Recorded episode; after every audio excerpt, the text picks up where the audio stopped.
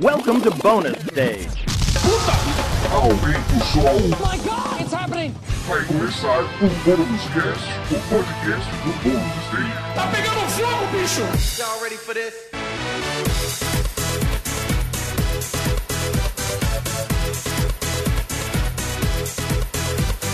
Começando o Bônus Cast, o podcast do Bônus Stage sobre jogos, videogames, séries, cinemas, cultura pop. Primeiro do ano, hein? Feliz 2021 Muito bem, olha para aí. vocês em primeiro lugar, né? Antes de mais nada, um feliz ano novo para todos vocês que estão ouvindo a gente ou acompanhando a gente a nossa gravação aqui na nossa Twitch, coisa que a gente vem fazendo recentemente aí, já faz um tempo, né? Mas vocês podem acompanhar agora por esses dois canais. Em primeiro Agora lugar, vai. né? Exato. Eu sou o Rodrigo Sanches, junto comigo, Beatriz Blanco. Olá! Tudo eu bom? Não tô aparecendo, agora eu tô. É agora na Twitch eu arrumei a câmera, agora você estica a mãozinha, ó, vem aqui, ó. Ah, Ó. E pior, e pior que essa ficou quem, legal. quem tá acompanhando a gente só no podcast, eu convido você a vir aqui na Twitch, porque Sim. você vai ver a Bia de bracinho curto, né? Porque O no, bracinho no- no- curto. Olha lá, olha lá. É. eu sou ela baixinha aparece hoje. assim. Muito Ah, bonitinho, viu, Beatriz? Você tá bem? Tô bem, tô Então bem. tá Obrigada bom. por perguntar. É bom, né? É bom, mas a gente quer que você fale pras pessoas. Não, eu tô bem, Né? gente, tô ótima. Eu já mencionei que eu tô de férias, eu tô de férias. E aí, Não, ah, eu não tá lembrava férias, disso. Poxa, eu achei que não falei nos últimos cinco minutos e é muito bom estar de férias. assim, que então, delícia, né? Tá certo. Eu acho que o que é bonito tem que ser falado, não é mesmo? É isso. Também com a gente, o nosso querido Wagner Waka. Como que você tá, meu velho? Eu tô bem, né? Começamos aqui alto astral esse 2021, agora vai, né? Agora vai, É, Agora vai. Esse é o Eu ano. queria, eu, eu queria fazer um, um, um adendo aqui nesse podcast, que tá todo É. mundo aí com o bumbum pra jogo, falando assim, vem vacina. E eu descobri Vem que a vacina. vacina vai ser no braço. Achei broxante. Mas vocês acharam que ia ser na bunda? Por que Não, é nenhuma que- vacina na bunda? Não, mas é que, é que assim, né? Eu acho que podia ser só pra, pra, só pra agradar aí, né? A gente, todo mundo com bumbum aqui. O meme é o bota, tem um bumbum, Ah, sabe? entendi. Não Não é, bota. Tá todo crer. mundo carente em casa, né? Não tá mostrando muito bumbum por aí, tá tudo Entendi. bem. Não, tudo bem, eu, Waka. eu, A eu gente, consigo solidarizar. a gente já entendeu, mas vai ser no Brasil. Achei que ia ser na bunda. Gente, não, eu eu também não. O importante é, eu, eu quero vacina. É isso. Acho que todos nós queremos e é isso aí, sabe? Eu Então, acho que tem que ser no susto, entendeu? Na hora que você for tomar a vacina, a pessoa fala assim: olha lá, e na hora que você vira onde cair, vai. Mas você já Pode viu os vídeos que a galera mostra na. Quando tá passando televisão, o pessoal tá falando da vacina, aquele negócio tá. Aí você vê o pessoal segurando o bracinho, o cara já vem com a. com a seringa e. Placa, já, já enfia assim, cara. Você fala, caralho, velho. Que- E, cara, é. uma puta agulha, sabe? Aí você fala, rapaz. Não, eu acho que tem que ser assim. Você tem Vai que aplicar chegar, no osso da pessoa esse Olha o negócio. velho. jacaré, você olha pá. Próximo. Ah, exato. Você sabe que esse ano eu quase Exatamente. fiz um, um cacete de agulha. O, o nosso, nosso querido Rudy Caro, que tá aqui no, acompanhando a gente, consigo um beijo pra você. É. Ele me filmou lá no Canaltech, a gente tava fazendo teste pra, né, pra, pra Covid e tal. Aham. E aí ele, não, pessoal, pode filmar, né? Porque o pessoal do Canaltech queria mostrar que a equipe estava sendo testada, né? Justo. E aí eu era o cobaia. E aí eu olhei assim pra câmera, e aí eu assim, a a cara de. Tá legal? E a hora que a menina deu uma picadinha, eu juro pra você, eu fiz assim. A alma saiu e voltou. Não, não dói, mas assim, mas sabe que, que eu, eu Foi tinha um cacete esquecido de que ia agulha. doer, saca? Foi um cacete de agulha mesmo. Eu deu, É Inclusive, esse é um dos melhores vídeos da internet, tá? nos olhos da pessoa. Inclusive, esse é um dos melhores vídeos da internet, cara. O cara não dói nada, não. A gente vem aqui. apoiar, né? Ah, o chefe o chefe mandou, né? A gente veio aqui. É, meu amigo. Eu, eu não vejo a hora disso acontecer. A verdade é essa, tá? Essa também, também. Tô Essa- aqui, ó, é- meu é- bracinho esse, aqui, ó. esse eu quero. Esse a gente vai ter até olhadinha quando, quando Olhadinha, lançarem. né? da... Olhadinha, Coronavac. Coronavac. Como, como, como diria o poeta nintendista, né, da modernidade, nosso querido Red Filzemer, meu corpo está pronto. Totalmente. Com certeza. Com certeza. Não vejo a hora de virar jacaré. Essa é a real. Veja a hora, bicho. Vamos que interessa. Primeiro Vamos bônus cast do ano, né? Edição 110. E não poderia ser diferente, como a gente sempre faz, indicações. Vamos falar do que, que a gente vem jogando, assistindo, lendo, ouvindo e por aí vai. E é claro que a gente passou aí, né? Um recessinho, ficamos um tempinho aí descansando um pouquinho e não é só de videogame que a gente vive, né, cara? A gente também assiste algumas coisas, né? Infelizmente, cinema não tá muito legal, mas a gente Não, tá em não, casa, não. né? Infelizmente, cinema não tá muito legal. Não, a gente inclusive vai falar de um filme aqui que saiu no cinema. Vocês querem começar com isso já? Vamos É começar lógico. com o bônus stage não indica. Não Bônus indica, não. stage não não indica. indica Ok. Mulher Maravilha 84. Ok, Nossa. não indica. Amigos, o que aconteceu? Nossa, não, não, o que que aconteceu? Não, primeira coisa, eu, eu não sei como que essa que, que a galera ainda estimulava as pessoas a correr risco e ir ao cinema E é o cinema pra ver aquela, aquela pra ver bomba. isso aí, entendeu? Não, gente, Pelo é um negócio assim. não- eu, não- eu tava esperando um filme ruim médio. Do tipo, ah, vou ver um filme. Nossa, é. Não vai ser grande coisa, né? Nada me preparou pra aquilo. Nada.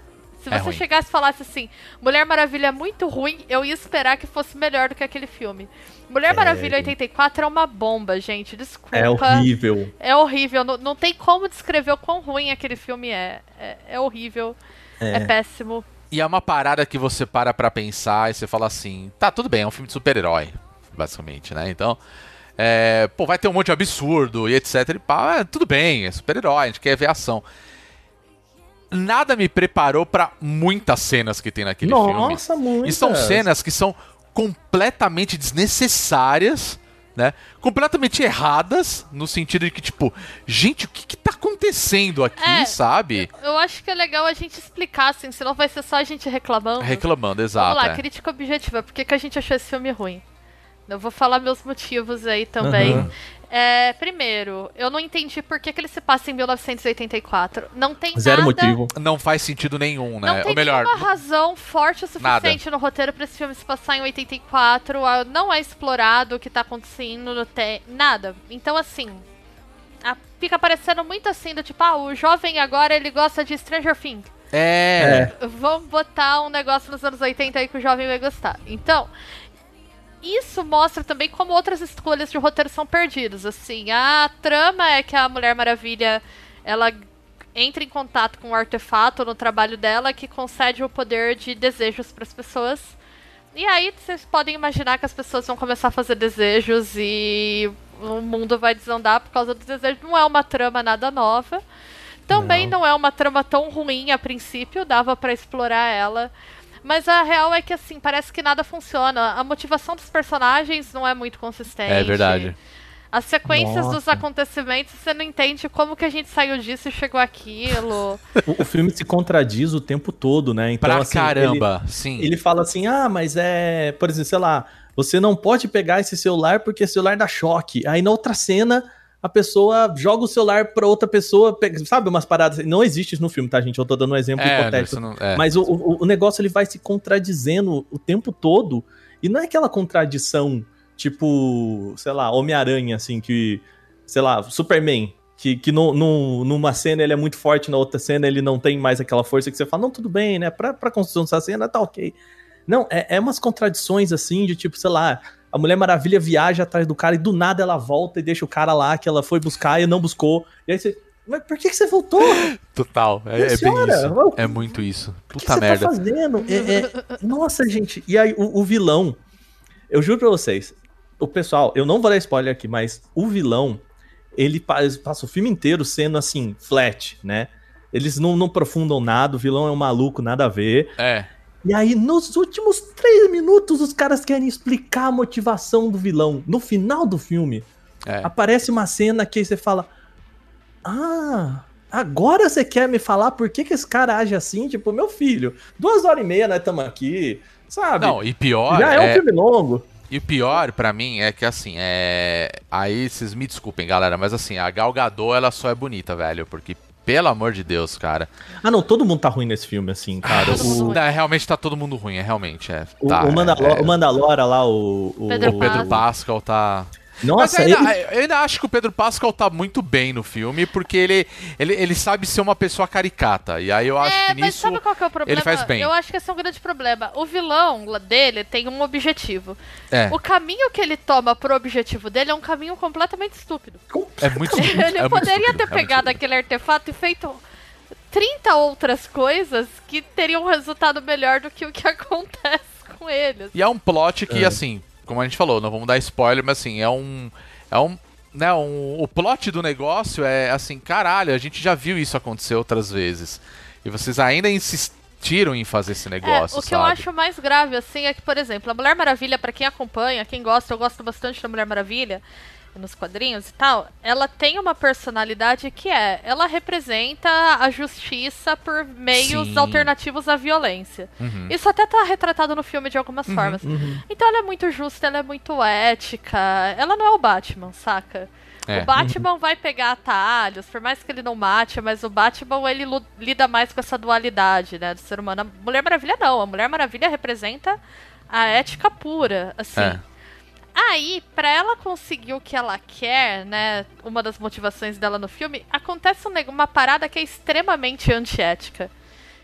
Que ela pega e fala assim, tá bom. E não faz Tá bom, foda-se, vambora. Aí você. Meu!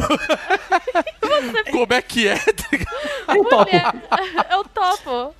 Não, e, e assim, assim, os personagens é, é- é- Todos os personagens É. são muito estereotip, estereotipados, assim. Tem Nossa, a Betty a. Feia no filme, né? Que é Nossa, eu falei basicamente. Tem, isso. é verdade, Gente, é verdade. Betty a feia tá fazendo? Não, é basicamente aquele estereótipo da, da mina que tá com o cabelo desarrumado e usa óculos. Que Total. já é super dentro dos, dos padrões, assim, né? Vulgo, ela já é considerada bonita, entre aspas, né?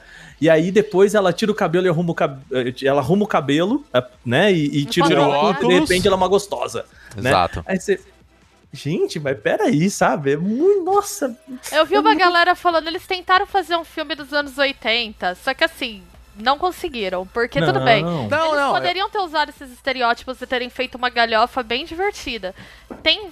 Pô, vai assistir os filmes do John Hughes, vai, é, ente- sei lá, entender quais que são os elementos de Não, e sabe o que é o mais importante? Eles não, não chegam nem perto de É. emular isso, assim. Eu Não acho. tem nada a ver. O, o- o mais importante pra mim é o seguinte: poxa, o negócio se passa nos anos 80. Você fala, tem um motivo pra aquilo acontecer nos anos 80, já que vocês. Não, a- a- acho que a escolha foi totalmente estética. Sim. E ela nem, é- ela nem aparece tanto, ela nem é importante pra história. Tipo, Não. não, não tem nada demais ali dos anos 80, E ela, nada. não, e ela, ela, a estética também ela é bem clichê, né? Então é bem caramba. Stranger Things, assim. Aí tem o shopping, né? Tem as roupas. Mas é só aquilo e, e, só acabou. aquilo, né? É só Acabou, aquele, acabou. aquele. e Que eu acho que já tá bem, assim. Essa estética, eu acho que ela já tá um pouco desgastada Pra ultimamente caramba, também, sim, né? com Então, assim, ele é um filme. Ele é um filme muito pobre. Muito pobre. Nossa, e.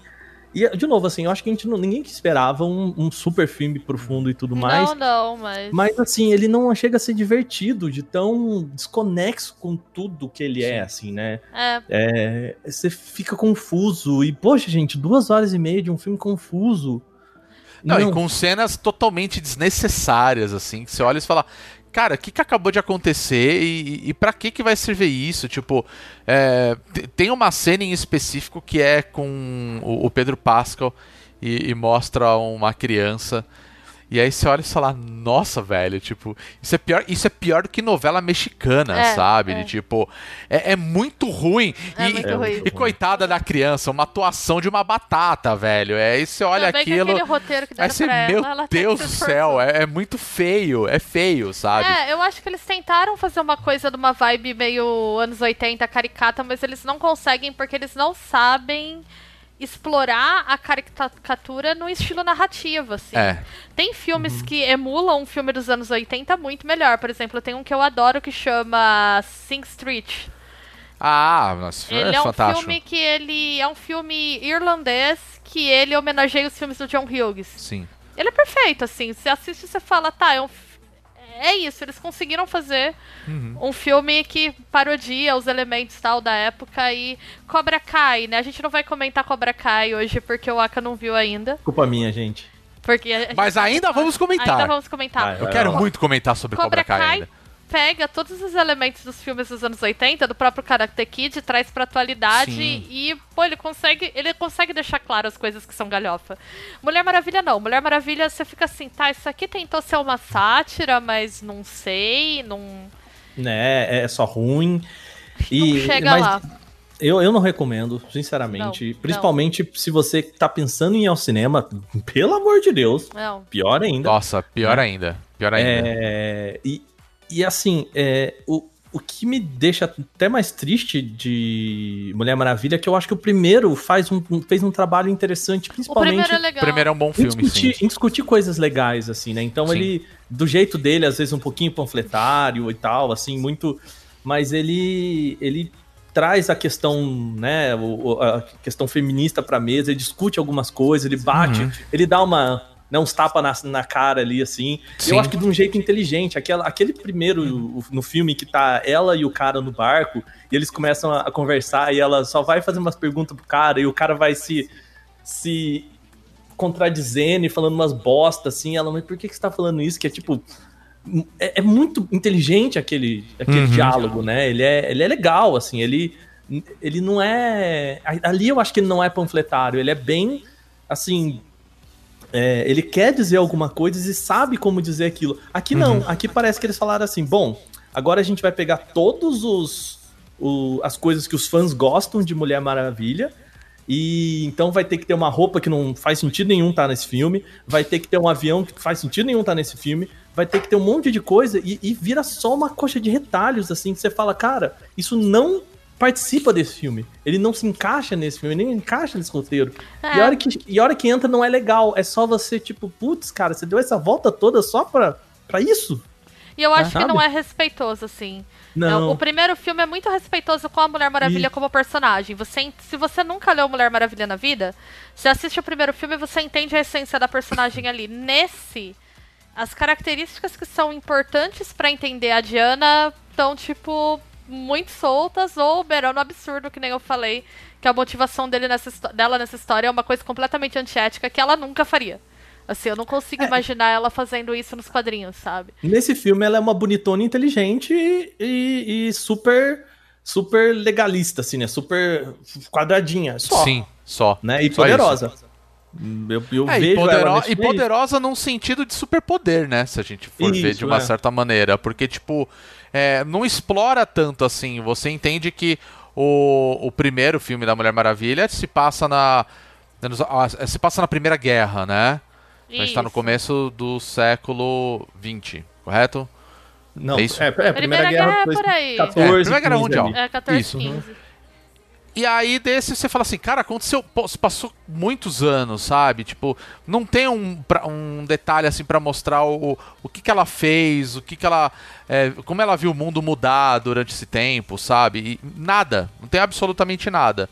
De repente já começa mostrando ela numa ação que você não entende nada. Aquela sequência inicial, Deus do céu, na hora que Nossa! acabou aquilo, eu falei assim, meu Deus. E aquilo, É. sabe que parece que é engraçado? Que assim, os caras vão pegando é, pequenos trechos e falam assim: agora a gente coloca uma. Uma mulher aqui, isso, agora tem que mostrar o, o homem, aí tem que mostrar isso aqui. é- essa- aí você fica assim, caralho, velho. Sabe, parece que tem assim, tem que ter essa cena pra, pra ter a validação, Nossa. assim, do público. Eu- e tipo. eu- eu penso- e não serve pra nada. Pra absolutamente agora, é, nada. agora que você me falou, eu que eu lembrei que essa cena tá no filme. Que eu falei assim, não, é, é, beleza, é os primeiros cinco minutos do filme. Lá na frente eu vou entender. Não. Terrível, não, cara. Não, não, Não, não. nada. Não, não. não. Gente, Nossa. assim, é assim, isso. assim, assim, você vai- vocês vão entender quem, caso alguém já assistiu, ou quem não vai assistir também não vai entender, então eu posso falar tranquilamente.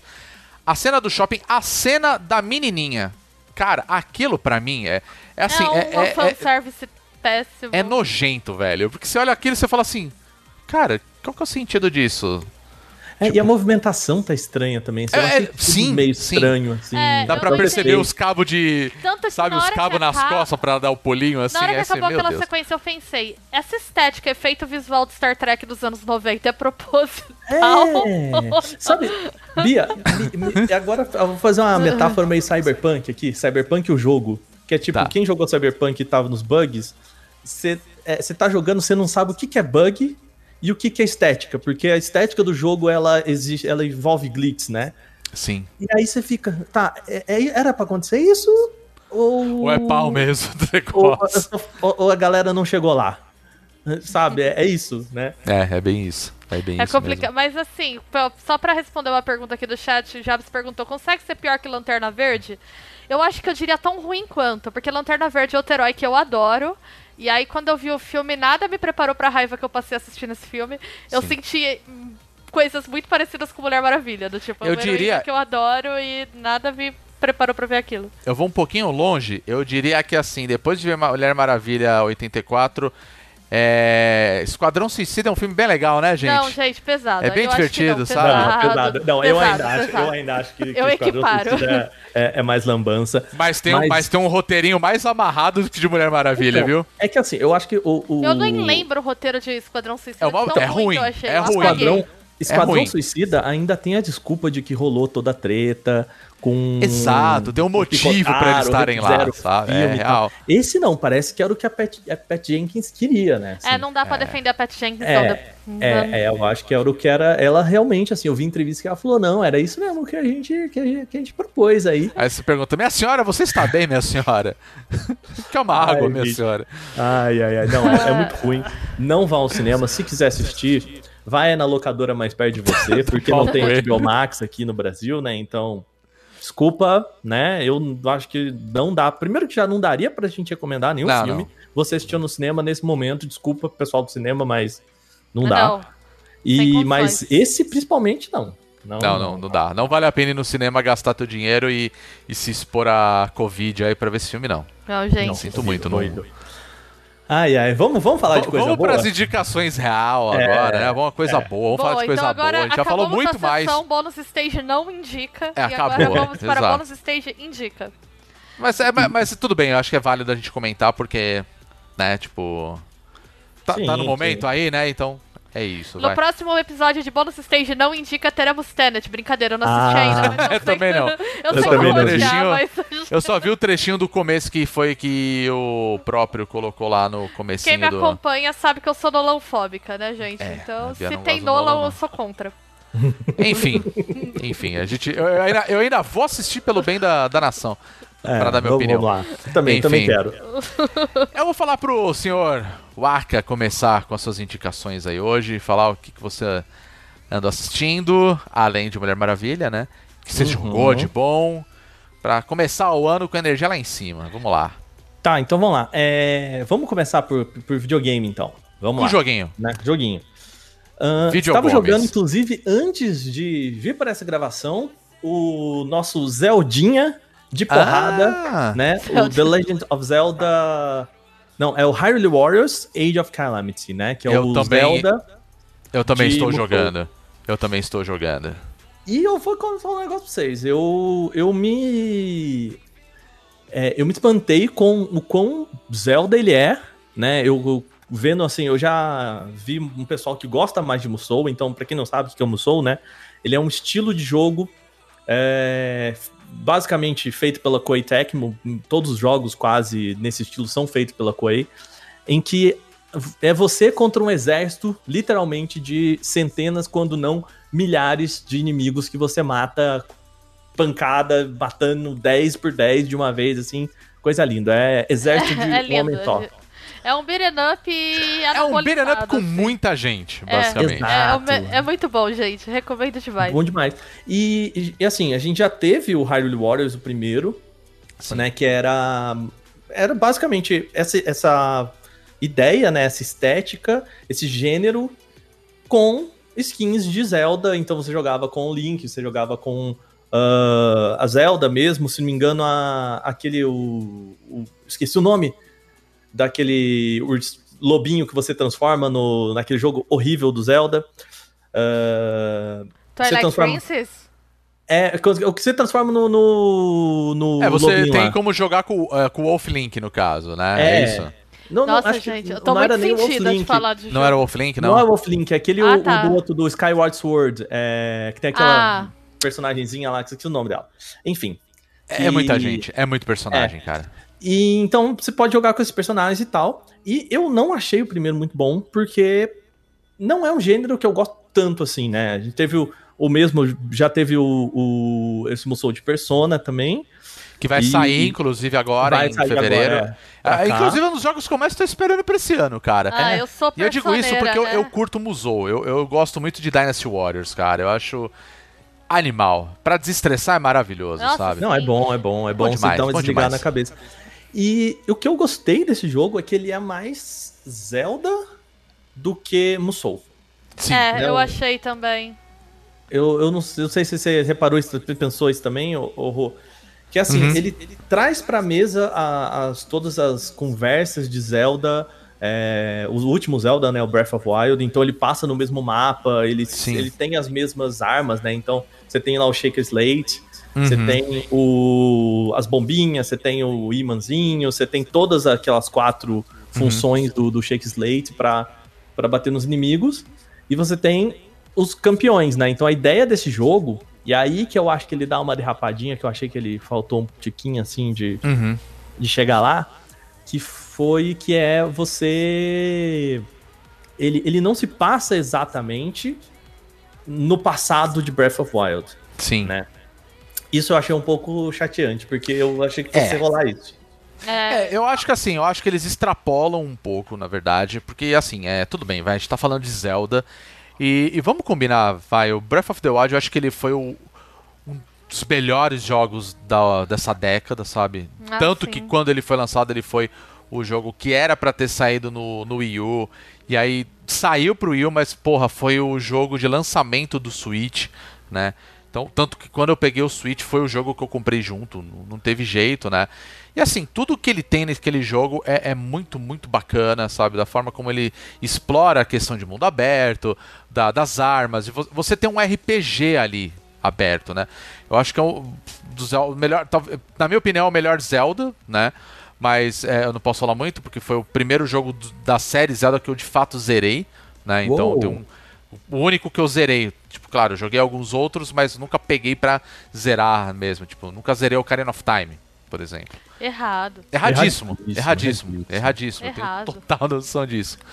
Mas foi um jogo que me chamou a atenção na época e, poxa, eu fiquei meses jogando ele, né? E me diverti demais. E aí quando você pega um outro jogo que os caras falam, ah, é baseado na série, né? É uma coisa que tem ligação com esse jogo. E ainda por cima é um musou, ou seja, ele não tem nada a ver com o estilo original. E ele vai contar o que se passa antes dos acontecimentos, você já espera muita coisa. E eu acho que é aí que ele derrapa, Pra falar a verdade. Porque assim, questão de jogabilidade, cara, é musou. Você vai pegar uma arma, você vai sair dando porrada em tudo quanto é bicho que vai aparecendo na tela. Graficamente eu acho maravilhoso, porque ele segue a mesma É. linha do Breath of the Wild, então isso é muito legal. Os caras mandaram benzaço, né? E aí, óbvio, você vai esperar que você vai jogar, por exemplo, o Link, né? Que obviamente em, te- é, em tese ele é o, é o personagem mais importante ali no jogo, mas você consegue jogar com a Zelda. é, você tem a Impa, que é uma personagem que aparece no no Breath of the Wild, né, 100 anos depois, então isso é muito legal, né? E aí você tem os campeões. Só que chega um momento que você vai fazendo missões e você tem milhares de missões que vão aparecendo ao longo do tempo. Ele começa a desbloquear certos personagens que eu ficava para, eu parava assim, eu falei, caralho, eu não acredito que eu desbloqueei esse personagem pra É, jogar. eu, eu, eu, eu fiquei assim, sério, gente? É sério Eu que você O vai colocar? ficou muito Eu- eu bravo. co- Eu, tava e isso- vendo ele jogar. Tinha Cara- um personagem que ele falava: Eu me recuso a jogar essa fase com esse personagem. Vai ter que jogar. É porque assim, claro, tudo bem. Eu, é, eu cheirei o meu Link até não aguentar mais no jogo. E aí eu pegava os campeões e falava assim, coitado do Rivale, né? Nível 2. Porque eu não queria jogar com o Rivale. Ninguém quer jogar com o Rivale. É eu acho ruim, um é personagem que ele, ele, é um, ele é um personagem que ele é construído pra ser chato, né? Uhum. Mas cada um tem o seu tipo de jogabilidade, tudo bem. E, aí- e tem momentos que você tem que jogar com eles e tu tem que fazer. Isso é uma coisa legal no jogo que você consegue upar eles sem precisar jogar com eles. Isso é um negócio bacana. Isso Uhum. é um negócio muito legal. Mas a ideia é que você jogue com todos. Só que tem momentos, cara, que tem personagens que você fala assim, cara, isso não tá fazendo sentido, cara. Não faz nenhum sentido esse personagem estar disponível pra jogar com ele. E aí eu acho que vira fanservice, tá ligado? Não, vira. Ah, eu, não, eu nem nem acho que fanservice. é- Vira festa da uva ali, brother. Ah, põe Eu- todo eu- mundo eu ali, que foda-se, tudo entendeu? bem, assim, porque eu não, eu não acho que uma coisa exclui a outra, assim, sabe? Não, tudo bem, mas aí com o tempo você começa a falar, puta, vou ter que jogar com esse cara porque eu preciso de tal coisa que vai abrir a outra missão pra eu conseguir o que eu, para você melhorando o seu personagem, É, claro. eu vou falar assim, o que eu achei de defeito, eu joguei bem pouco, Hyrule Warriors, mas Uhum. eu joguei um pouco. É, eu achei meio. A, a jogabilidade dele chata, a curva de aprendizado dele é chata no começo. Uhum. Principalmente quando você é obrigado a jogar com a Zelda, por exemplo. Sim. Que é uma sim. personagem complicada de jogar. E aí tem personagens que é muito gostoso, que fluem muito bem. E tem personagens que eles são chatos, eles são ruins, os ataques deles não são legais. Sim. E aí eu acho que fica meio desbalanceado, porque se tem. Nas fases que você é obrigado a jogar com eles, eu joguei com aquela sensação de ai, que saco. Vou ter Mas que eu acho que passar o essa parte com esse personagem. isso, sabe? É assim, de pedir que você jogue Em qual com- sentido? com- que pedir que você jogue com um personagem específico. Eu acho que tirando o Link Ah, e a Zelda, né? Uhum. E geralmente quando você joga uma fase com o Link e a Zelda, você pode meio que passar a fase inteira só com o Link, né? É, porque na mesma fase, geralmente quando você entra numa fase, você tem é, intercala entre três personagens, geralmente, né? Isso, Uma- isso. Ali. Então, se você aperta pra cima ou para baixo no controle, ele passa pro outro personagem e tal. Uhum. Isso é, é interessante porque é, você pode resolver aquela fase de duas formas. Ou você pega os três e vai matando todos os inimigos, ou Uhum. você fala, beleza, um vai pra lá, o outro vai pra cá, e eu vou pra cá. Então, Uhum. hora que você termina esse objetivo aqui, os outros personagens já estão no outro objetivo Sim. e você só troca pra ele e continua, né, faz aquele objetivo, Uhum. depois troca pra outro personagem. Então, assim, essa estratégia eu acho bem legal. né? É, mas eu eu também acho. Eu também acho, mas aí eu acho que você vai concordar num negócio comigo que é o seguinte: eu acho uma estratégia burra, na verdade. Porque nem sempre ele funciona muito bem isso. Eu tô falando assim, que diversos momentos eu tava em algumas fases que assim, você tem que jogar com três personagens naquele ambiente, né? Então ele vai pipocando objetivos dentro daquele mapa que você vai ter que ir cumprindo e a, a maioria dos objetivos ele tem tempo, né? E aí ele te- meio que te dá a chance de fazer o seguinte, cara, eu vou enfrentar esse inimigo, mas da- do outro lado do mapa eu tenho um outro objetivo, e aí eu vou fazer o seguinte, eu consigo dar uma ordem, vai, eu tô jogando com o Link, e aí eu já desbloqueei, por exemplo, a Urbosa, que particularmente eu acho uma personagem legal pra é caramba melhor. de jogar. é melhor. Eu gosto muito de jogar com a. com a Mifa. Eu acho É. ela maravilhosa de jogar. Então, por exemplo, jogava muito com a Mifa e, e com o Link. Aí tô lá jogando. Cara, vou jogar com a Mifa agora, já vou botar o Link pra chegar naquele ponto pra depois não perder o tempo, já trocar o personagem, ele já vai estar naquele ponto. E muitas vezes o Link não tinha chegado ainda. Ou ele ficava travado no mapa. E aí eu tinha que ir É, lá, percorrer todo o percurso pra chegar no objetivo. Então acho que talvez por uma falha do da próprio jogo mesmo, em muitos momentos isso não aconteceu comigo. Em alguns foi perfeitamente, em outros não. E aí eu acho que isso complica. Se você tem, por exemplo, um negócio de tempo, sabe? Tipo, você vai lá fazer coisas, né? Que no final das contas meio que não serve pra nada, porque ao mesmo tempo ele faz com que você explore o mapa e ao mesmo tempo você precisa chegar naquele ponto pra te dar uma ordem. Então assim, eu acho que os caras não souberam dosar direito, entende o que eu quero dizer? De assim, ou você explora o ambiente, ou Ah, você vai pro objetivo e foda-se, você Então, entendeu? mas a, a ideia do, do Musou, né? Isso tem de Dynasty Warriors, Early Warriors, Sim. é você depois rejogar a fase, né? Então, Exato. assim, primeira vez que você joga, é a ideia de você meio que tem três jeitos de lidar com aquela fase. Então, ou Uhum. você só passa, que é o meio que o jeito que eu lido, geralmente. Uhum. Você volta nela, e explora o mapa, né? Vai lá, explora tudo que você tem que explorar e tal, vai nos cantinhos. Não tem muita coisa pra você pegar nesse jogo, Não, assim, pra não, É, não tem, tem, tem uns baúzinhos e é isso. É, e aí numa terceira é você tentar fazer a fase do melhor jeito, né? Então, assim, Sim, matando mais inimigos, é. E com menor tempo, sem Uhum. perder vida, essas coisas e tal. O que também é um estímulo meio pessoal, assim, porque o jogo Sim. não te ranqueia lá no final, ele só te dá uma quantidade de, de rupees que, que faz diferença, porque esse jogo tudo é caro, né? Sim, sim. Então. Mas ainda assim, eu, não sinto que a ele é muito recompensador. Porque pelo Não, menos não. é, quando, conforme você vai jogando, assim, a maioria das recompensas é o quê? Você tá jogando, e aí você tá com uma personagem lá, vai. Eu tô jogando com o Link, e aí eu coloco pra entrar junto comigo naquele, naquela fase da a Mifa, por exemplo. E aí ele vai dar uma arma porque ela tava lá. E é uma arma muito ruim. Saca? É, Tipo, eu, eu, eu confesso que até eu pegar a, a arma mais especial do jogo, é, eu fui até o final, até essa parte aí, só com aquela espada de, de, de madeira. É, Porque eu porque é a mais eu- forte, do, sabe? É, Tipo, é, porque é o que eu tava jogando desde o começo. E, e aí eu peguei, fiquei com a arma de madeira. E aí eu fui upando a arma de madeira. E, e a hora que eu vi, tipo, eu teria que upar muito uma outra arma pra chegar na arma de Pra madeira. Eu falei, foda-se, eu tinha umas espadas muito mais foda. E eu só usava a, a espada tipo de treino de madeira, porque era espada mais Não, forte é, que eu tinha. eu usei uma só e aí, obviamente, no meio do jogo a gente tá falando de Zelda. Se, se não tem Master Sword, não, não tem Zelda. É, eu tava falando Aí até eu aí, falei- até chegar na É, Master Sword. Aí eu falei, ah, beleza, pegar a Master Sword. E aí, pra você upar a Master Sword, ela, ela custa muito caro. Claro, ela, eu acho que ela, ela é a que dá mais vantagem, né? Mas ainda assim eu falei, caramba, cara, beleza. E realmente as coisas são muito caras no jogo. É, ele te demanda que você fique.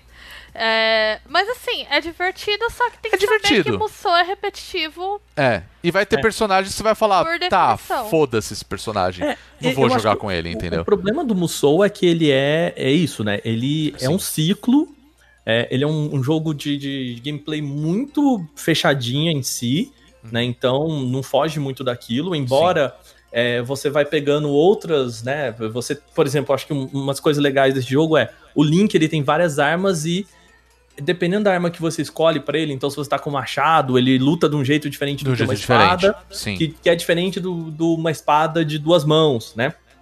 Uhum. E então, e tem combos pra cada uma das coisas. Quando ele Sim. tá com uma, uma spear, não, uma uma Uma lança, lança, né? ele também luta diferente e tal. Tudo bem que no final dos contos você vai pegar sempre a arma que é mais forte e, e, e essa você vai brincar pouco Uhum. com isso.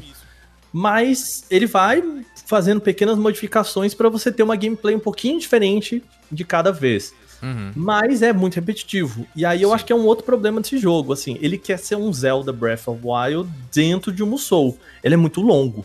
Eu acho Sim, que. ele é muito longo. Sim, ele... tem, tem uma hora que você fica assim, meu Deus do céu, tem que fazer essa missão. E aí começa a abrir o mapa, assim, pipocar o mapa como fosse o mapa. Eu falei, gente, quanta coisa pra fazer! Sim. É, e não tem tanto, não tem nada mecanicamente que justifique tanta coisa, porque você é. vai lá, É, não é uma porradinha, missão. porradinha, porradinha. É. Ah, valeu. Tipo, é gostoso pra você desestressar, mas, né? Não, o e Rodrigo assim- até ficou zoando, ele falou, gente, o Link é, um genocida nesse jogo. É. Não, todos eles são genocidas, porque você Então. tá lá e de repente aparece aquela horda, né, de dos moblins, e você sai descendo sarrafo em todo mundo. Aí tipo, ah, Mata tudo bem, eles mil. são é, eles são os monstros. Ah, OK, tudo bem. Só que, por exemplo, é uma coisa que eu sinto falta e isso tem, por exemplo, num, num Dynasty Warriors da vida, é assim, beleza, você tem que cumprir aquele objetivo. Poxa, só que você bateu, vai, sei lá, sabe aquela coisa. Cara, você, ma você matou, né? Mil inimigos em até tantos minutos. Toma aqui um bônus aqui pra você ter um negócio.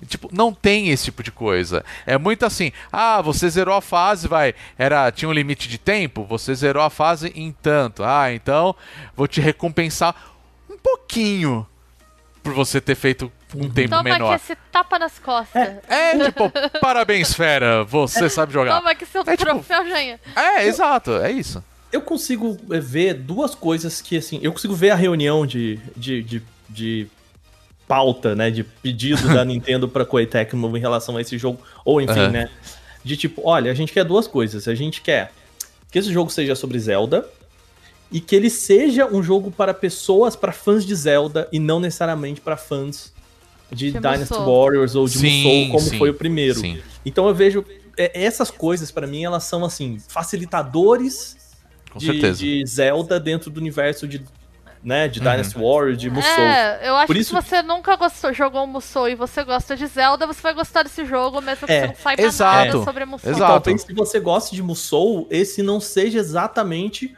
o, o jogo Musou pra você. É. né? Uhum. E aí tem um outro ponto que é, ah, beleza, vai ser Zelda, mas ele não vai ser canônico. Né? E aí que eu acho que é a parte. Porque assim, é, jogando esse jogo, você tem uns mapas, assim, né? Então é muito legal quando você tá, por exemplo, ali vendo algumas é, fortalezas que no Breath of Wild tá, estão destruídas, ali estão Uhum. inteiras, né? E aí você fala, nossa, tipo, isso não tinha antes no, no Breath of Wild. E aí eu falo, pô, mas eu nunca entrei nesse lugar no, no jogo. Aham. Aí depois você vai ver e você fala, não, isso aqui tá quebrado, isso aqui era um- uma construção em ruínas, né? Por isso que. Sim. E isso é muito legal e me dá muita vontade de jogar Zelda de novo, jogando essa porcaria. Tá, né? Eu Pior tô com dá. esse problema também. Ah, Nossa, Pior é que dá muito- mesmo. Dá muita vontade. E só que, é, e aí, tipo, isso acaba sendo spoiler, mas dos cinco primeiros mi- minutos do jogo, que é. A, a diferença é que esse jogo se passa no universo alternativo. E Isso nos primeiros cinco minutos de jogo, ele deixa bem claro, né? Existe meio que uma viagem paralela, assim, não é uma viagem no tempo, né? Então, assim, é, a ideia é que esse jogo não conte o passado de Zelda. Ele não mostre os acontecimentos de Zelda até o, o, o que rolou com Breath of Wild. O que eu acho uma pena. Porque se ele fosse um prequel mesmo, assim, de tipo, olha, você tá jogando com os campeões, você tá vendo o que aconteceu, como aconteceu, e tudo bem, assim, eu sei que chegar lá no final do jogo e, e você não matar o chefão e não ter um final feliz é meio broxante, mas pra, sei lá, eu acho tão, eu acho que seria tão legal, Não, assim, é, sabe? exato. legal. Eu acho que assim, inclusive, é, tem um personagem que aparece, né, no no Age of Calamity, que eu acho muito interessante, que explica a questão da do Ganon, né, da calamidade, que é o que tá lá dominando o castelo de, de Hyrule. E é tão bacana você entender, ah, foi por causa disso, entende? Que eu sinceramente eu gostaria muito que quando lançar o, o segundo Breath of the Wild, isso venha à tona, sabe? Ou que explique um pouco melhor, que tenha É. a motivação e tal. Porque isso daí, cara, tipo, vocês pegaram um negócio de Zelda, colocaram ali pra justificar os acontecimentos, mas a, a parte mais importante do jogo é eu só quero sair dando porrada, assim, entendeu? É, Musou é, isso, entendeu? Mas eu concordo com você com o que eu achei também, que é assim, eu achei ele uma boa introdução pra galera que não conhecia o estilo de Musou. Eu achei ele bem legal. Eu achei ele bem redondinho, pra falar a verdade, porque assim, questão de jogabilidade pra Musou, cara, o, o Age of Calamity é muito bom nesse sentido. Ele é, muito bom. A, a Nintendo costuma lançar jogo pronto, né? Fica- É, então. É, é. Mas eu acho que eles mandaram muito bem, assim, a Quaytech Longe de defender, mas. É, total, né? Mas assim, dentro disso, eu acho que eles mandaram muito bem, assim. E, cara, eles criaram um personagem que nada nada é. Ele é o BB-8 da Nintendo agora. Uhum. É. Saca? E ele é legal, aí você fala, pô, que da hora, sabe? Tem, tem a ver ali, né? O, Tem. aquele guardiãozinho pequenininho, tipo, ele é muito legal, sabe? Então, assim, é uma pena que isso daí não vai ser canônico, sabe? Porque acho que pelo, pela história eu acho que ela funciona muito bem pra ser uma, uma prequel, né? E aí eu acho que eles perdem muito, assim, de tipo, cara, pega esse negócio, trabalha em conjunto, sabe? Dane-se que é um estilo que vocês nunca trabalharam antes e tudo mais. Tipo, dá, dá muito pra fazer isso daí, entendeu? Tipo, vocês mostraram que dá pra trabalhar com isso. Eu acho que a gente vai falar mais sobre esse tipo de coisa, de ah, mudar um estilo de jogo pra uma mesma série quando a gente pegar mesmo o Persona 5, o Strikers, né? Agora pro ocidente ficou esse nome. Porque eu, eu, sinceramente, eu tô esperando muito, eu espero que seja um bom jogo também. Ah, eu e também. ele vai ser a mesma pegada, ele vai deixar de ser um RPG de turno pra ser um Musou. Entendeu? E você vai estar mexendo com os trabalhando com os mesmos personagens que você já conhece. A diferença é que vai ser meio que uma continuação, né? E É. eu acho que ele, inclusive, não é uma continuação do Royal, né? Ele vai ser uma continuação Não, do, do, do, do. Persona 5 original, É. né? Então talvez alguma. Eu não sei se eles vão mexer em alguma coisa que vá é, Ah, ter alguma ligação eu com mais o Royal, quero né? é Ikaharu com machadão rebocando sombra, assim. tipo, Não, e é legal, porque, tipo, a graça do Musou é essa, cara. Tipo, vai, igual em Dynasty Warriors, que você joga com um cara que tem uma espada, tem outro com uma lança, tem outro com um tacape gigante, e cada um tem o seu estilo de jogo, vai. Você vai jogar com aquele que você curte mais, né? Quantos jogos a gente não tem aí que você cria o seu personagem, que tem os seus estilos, e você vai escolher o- justamente o, o que você se sente mais à vontade. Pô, a gente tem aí Diablo, que é isso daí. que mais? Tem do Monster Hunter, que é a mesma coisa. o próprio- Nioh. Esses Souls-like da vida tende a ser meio. então. E é É. muito isso, né? Então eu acho que é muito interessante, bastante le- é, importante também é, a Nintendo ter aberto assim a, a- aberto os braços e falar assim, beleza, faz aí. Po- Pode trabalhar com o É, nosso eu, negócio, em geral, entendeu? gosto dessas experiências da Nintendo. é, não tem nada a ver com o Age of Calamity, mas, Uhum. por exemplo, eu finalmente zerei o Mario Rabbids. Que é um jogo que eu tinha jogado muito em... Maravilhoso. É maravilhoso! E é isso, a Nintendo chegou pra, pra Ubisoft. Uhum. Ah, vamos fazer aí um Tactics de Mario. E é muito bom, é muito bom mesmo, assim. Então, É, eu o- gosto dessa o- abertura de mudar de estilo. O Cadence of Hyrule, né? Que é o. A, o Necrodancer é o do. do Crypt junto of the com- Necrodancer. E aí ele, junto com o Zelda também, que é um puta de um jogo super, super legal, assim. Puta, é e- fantástico. E o que é, o que é bem curioso da, da Nintendo é, brincar e deixar pelo menos uma empresa menor fazer isso aí. Uhum. Agora, eu acho que uma, uma crítica que eu faria a esse jogo é que assim, a gente tá vendo que o Switch tá chegando no limite dele em termos de, de processamento, assim. Sim. É um jogo, eu acho que assim, tá ali no limiar do que o Switch aguenta fazer. É, É, eu né, isso Eu também acho. Porque a- a- tem muita queda de frame, tem muita travadinha, e Tem, tudo bem que isso tem. é bem comum também do estilo do Musou, porque é muita coisa na tela, né? Muito Sim. bicho e tal. E os mapas também são bem grandes, então. Chega E umas muito horas bonitos assim, também, por sinal. Nossa, é tão legal, gente. Nossa, a, uma coisa que eu achei maravilhosa, eu não lembro quem colocou isso, mas a, o quão eles brincam nas cutscenes com câmera, assim, né? Todas as Sim, cutscenes são têm- lindas. é, é- não é, é aquele negócio de videogame, assim, meio, né, é câmera nas costas e, e que eu acho que é uma crítica que eu posso fazer muito a esses jogos muito animes, assim, que Uhum. é tudo muito câmera nas costas e tal. Não, ele, sei lá, é, a, a Zelda tá- vai falar com o pai dela, assim, então é aquela câmera por trás do trono, assim, meio, sabe, meio cinematográfica, assim, eu Aham. acho interessante eles brincando com isso. Eu achava sabe? muito bonito que assim, você tem as missões principais, que são as missões da história, e as secundárias, né? Eu gosto de fazer tudo. Eu sou chato pra caramba, mais quando a gente fala Por de isso jogo que tá jogando há mil anos. Tô aí jogando há muito tempo, pois é. longa, não dá. Não, é assim, eu tô, eu tô com umas 30 horas já. Fácil, assim, ainda não zerei por causa disso. Mas assim, 30 horas pra um jogo, cara, eu acho um excelente tempo, assim, É tá muito bem do que Eu aproveitado. acho razoável. Eu acho Não go- ótimo. Não gosto de jogo de 100 horas, não. É, Aí vira não, ele- estágio. É, exato, estágio, jogo exato. estágio não remunerado, né? e aí o que acontece? É, claro, quando você vai fazer as missões secundárias, você entra lá, beleza, e começa o loadingzinho, né? Aquela coisa. Mas as missões principais, e, e todas elas você começa sempre numa das torres que você já tá acostumado em, em Breath of the Wild, né? Então mostra eles correndo e pulando, segurando o paraglider e tal. Aquela animação, de- independente de qual personagem que você escolher, eles vão fazer aquela É. animação de pular. Cara, elas são tão bonitas de ver. Você fala, caramba, isso é, isso é muito legal. E às vezes ela brinca com umas coisas, que nem, por exemplo, você, você tá com o Link, ele vai pular com o paraglider dele. Então, assim, você tá com o Revale, ele vai sair voando. Obviamente, o bicho é um pássaro lá, um rito, né? E, e aconteceu de entrar em missão, o Link pula segurando uma galinha, saca? E a galinha batendo as asinhas ali e voando. É. Aí você, caramba, olha isso, sabe? Então, tipo, é, é engraçado por isso, sabe? De tipo. Tem, tem esses detalhes visuais que, assim, são super bestas, mas assim. Pra qualquer pessoa que gosta, que curte Zelda, vê isso daí você fala, porra, é legal, sabe? É, é divertido, entendeu?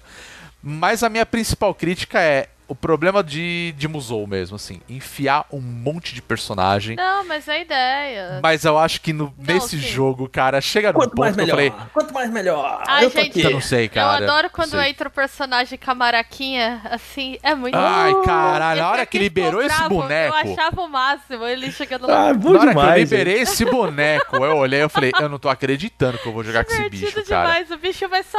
E o boneco vai lá no. tic, tic. Aí eu falei, ah, Não, você tá me tirando. A Bia, pô, bom legal. Eu falei, não é legal, olha isso, que coisa idiota, Eu sabe? também, eu tô com a. Bia. Oh, muito Não, style, não, meu. não, não, não. Astral lá em cima, entendeu? É, tipo, desencana e vai. Abra, tá no inferno, abraça o capeta. Mas aí eu acho que os caras exageram a parada. Eu falei, gente, o que vocês estão aprontando aí? Por isso que não é canônico, tá vendo? Aí ó o que vocês Não fizeram. é não. canônico porque Não, mas eu acho o, que, eu o acho fã que de não é Zelda... canônico. Eu acho que o, o problema é você tá confundindo, né, Rodrigo? Ah. É causa e consequência. Causa Não é, que ele, não, é, não é que ele não é canônico por causa disso. Ele é assim porque não é Não. canônico. A Nintendo falou assim pra eles, ó. Exato. E Exato, outra, exato. todo mundo sabe que o fã de Zelda, vou falar como fã de Zelda, fã de Zelda não gosta de jogar Zelda. Fã de Zelda gosta de discutir a timeline. É, Então, quanto mais tem coisa essa. não canônica pra ferrar a timeline e tu Melhor. ficar três horas no fórum tentando remontar, melhor, entendeu? Pois é. Isso é a alegria do fã de Zelda que vai lá desenhar mapas enormes, baixar o PDF lá e aí ficar fazendo linha do tempo onde cruza. Tal. Inclusive, É diversão, é tipo pra me- um Tem mês, que- assim, pra dois É. meses. é. Tem, tem que dar trabalho pro fã de Zelda. Inclusive tinha uma tirinha que era muito boa, que assim, foi logo que saiu o Breath of the Wild, tinha um cara, ele falou assim: "É isso, descobri a linha do tempo de Zelda". Aí tem um monte de coisa, assim, um monte de post-it, linha ligada na outra. Aí do nada aparece o a Master Sword saindo da barriga do cara e atrás tá o o Miyamoto falando Shhh, não vai falar pra ninguém, É isso, tá ligado? Era isso, tá ligado? É Tipo, isso. Ninguém pode saber, sabe? Então, tipo, dane-se timeline, meu amigo. O importante é a gente jogar, é. sabe? Mas eu Pois acho é. que, no geral, acho que- não sei se vai concordar comigo. Eu achei um jogo divertido pra caramba mesmo. É, é legal jogar com os personagens no estilo que a gente não tá acostumado. Então, pra mim, é, vale muito a pena. É, e, e para quem quer conhecer Musou e não conhece o estilo, eu acho uma excelente porta de entrada, pra falar a verdade. Então, A- Assim, vale a pena. Vale a pena, mas 300 reais ajuda a gente, né, Não, então, a Nintendo. Aí, dona Nintendo tem que colaborar, né? Eu vou fazer um É. adendo rápido aqui, outro, né? Eu comprei o Mario All-Star 3D lá, né?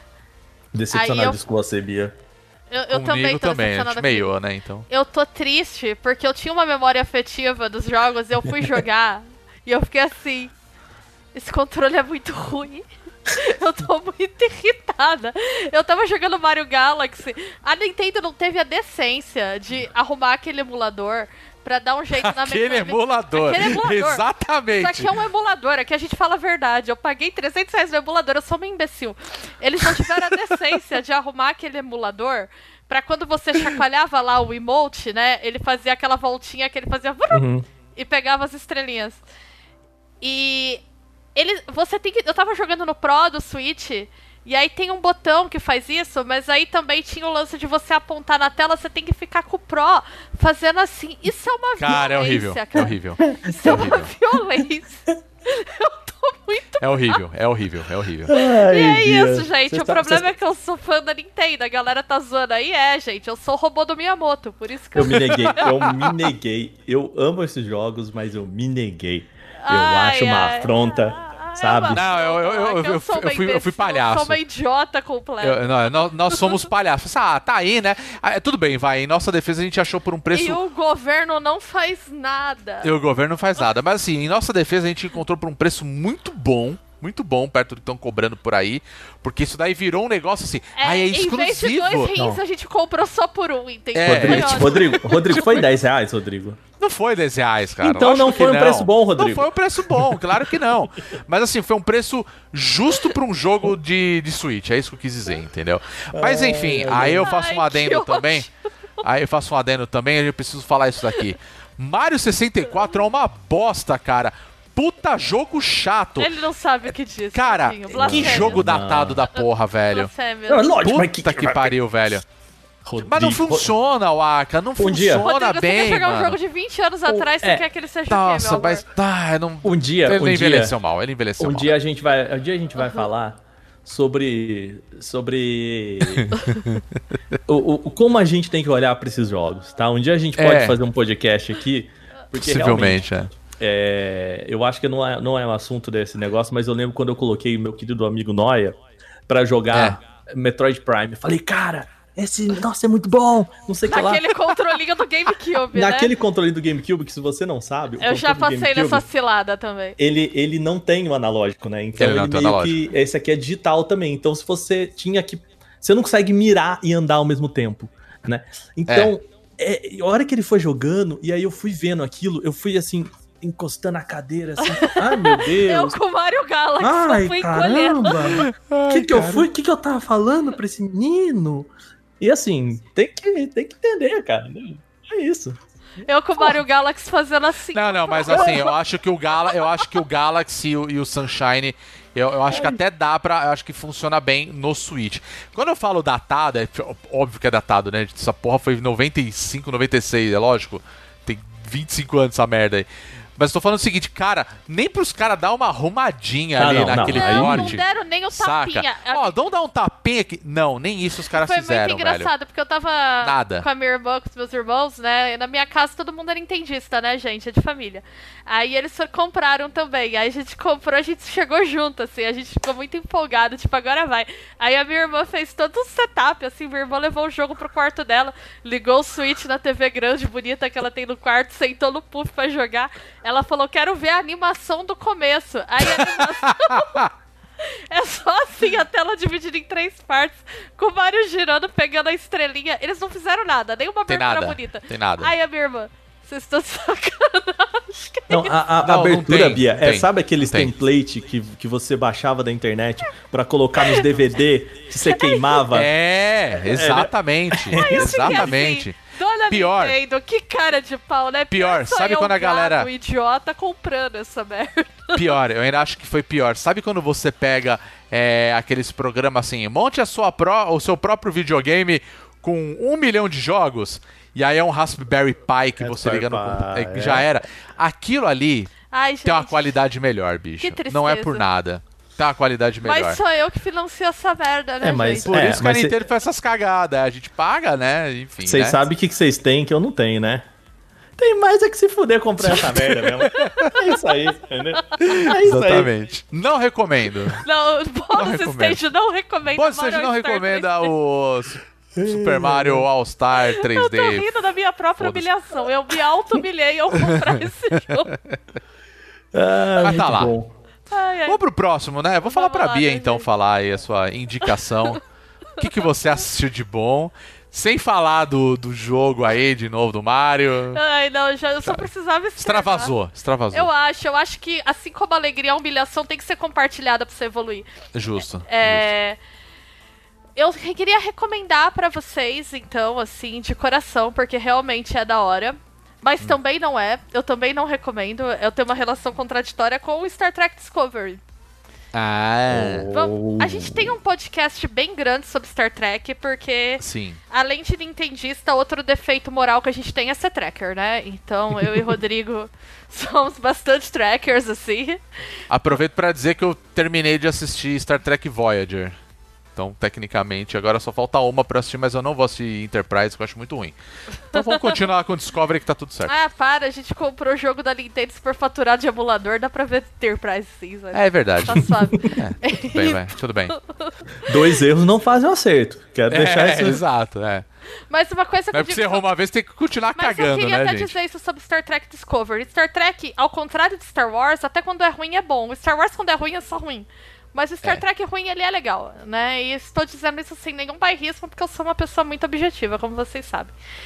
Então, é, pra explicar, assim, pra quem nunca ouviu Star Trek, não sabe nada de Star Trek, acha que Star Trek é só, sei lá, coisa que pessoa muito chata que quer ficar te enchendo pra ver mil episódios de série, né? Porque eu adoro quando eu recomendo Star Trek pras pessoas e as pessoas falam assim: quantos filmes são? Aí eu começo a explicar todas as séries, todos os filmes, e elas ficam me olhando assim, do tipo, tá bom, que eu vou ver Eu acho que o foda de Star Trek é que pra muita gente ela é ficção científica pra idoso. A É, galera tem essa impressão, sabe? Porque é, uma É, série e- antiga, tá mas ela certo, pensa é nesse. mesmo. Não, de uma certa forma é mesmo, né? Porque a série original é de 66. Sim, É, e assim, Star Trek tem muitas séries, né? Então, ó, no nosso podcast sobre Star Trek é legal pra vocês terem uma ideia da linha do tempo, né? Que ao contrário da de Zelda dá pra fazer, a de Star Trek é tranquila, né? E eu não acho que vocês têm que assistir todos os Star Treks, não sou esse tipo de fã purista. Eu gosto muito, mas eu mesma não vi tudo, né? Tem guias, então, enfim. Mas o que é legal de Discovery é Discovery é uma série de Star Trek que começou a ser produzida agora pela Netflix, tá na terceira temporada. E eu acho que Discovery pode ser uma introdução a Star Trek também. Eu sempre recomendo que comece pela nova geração. Mas é, a gente tem duas séries recentes de Star Trek, né? Star Trek Discovery e Star Tre- Trek Picard, que está na Amazon Prime. Picard, se você não assistiu nada, você não vai entender a série. Né? É impossível entender Picard, falta muito contexto. Picard eu sinto que foi feita para os fãs hardcore. Sim. Né? Então, Picard é o Star Trek pra quem viu, pra quem conhece, pra quem tem uma relação com aqueles personagens.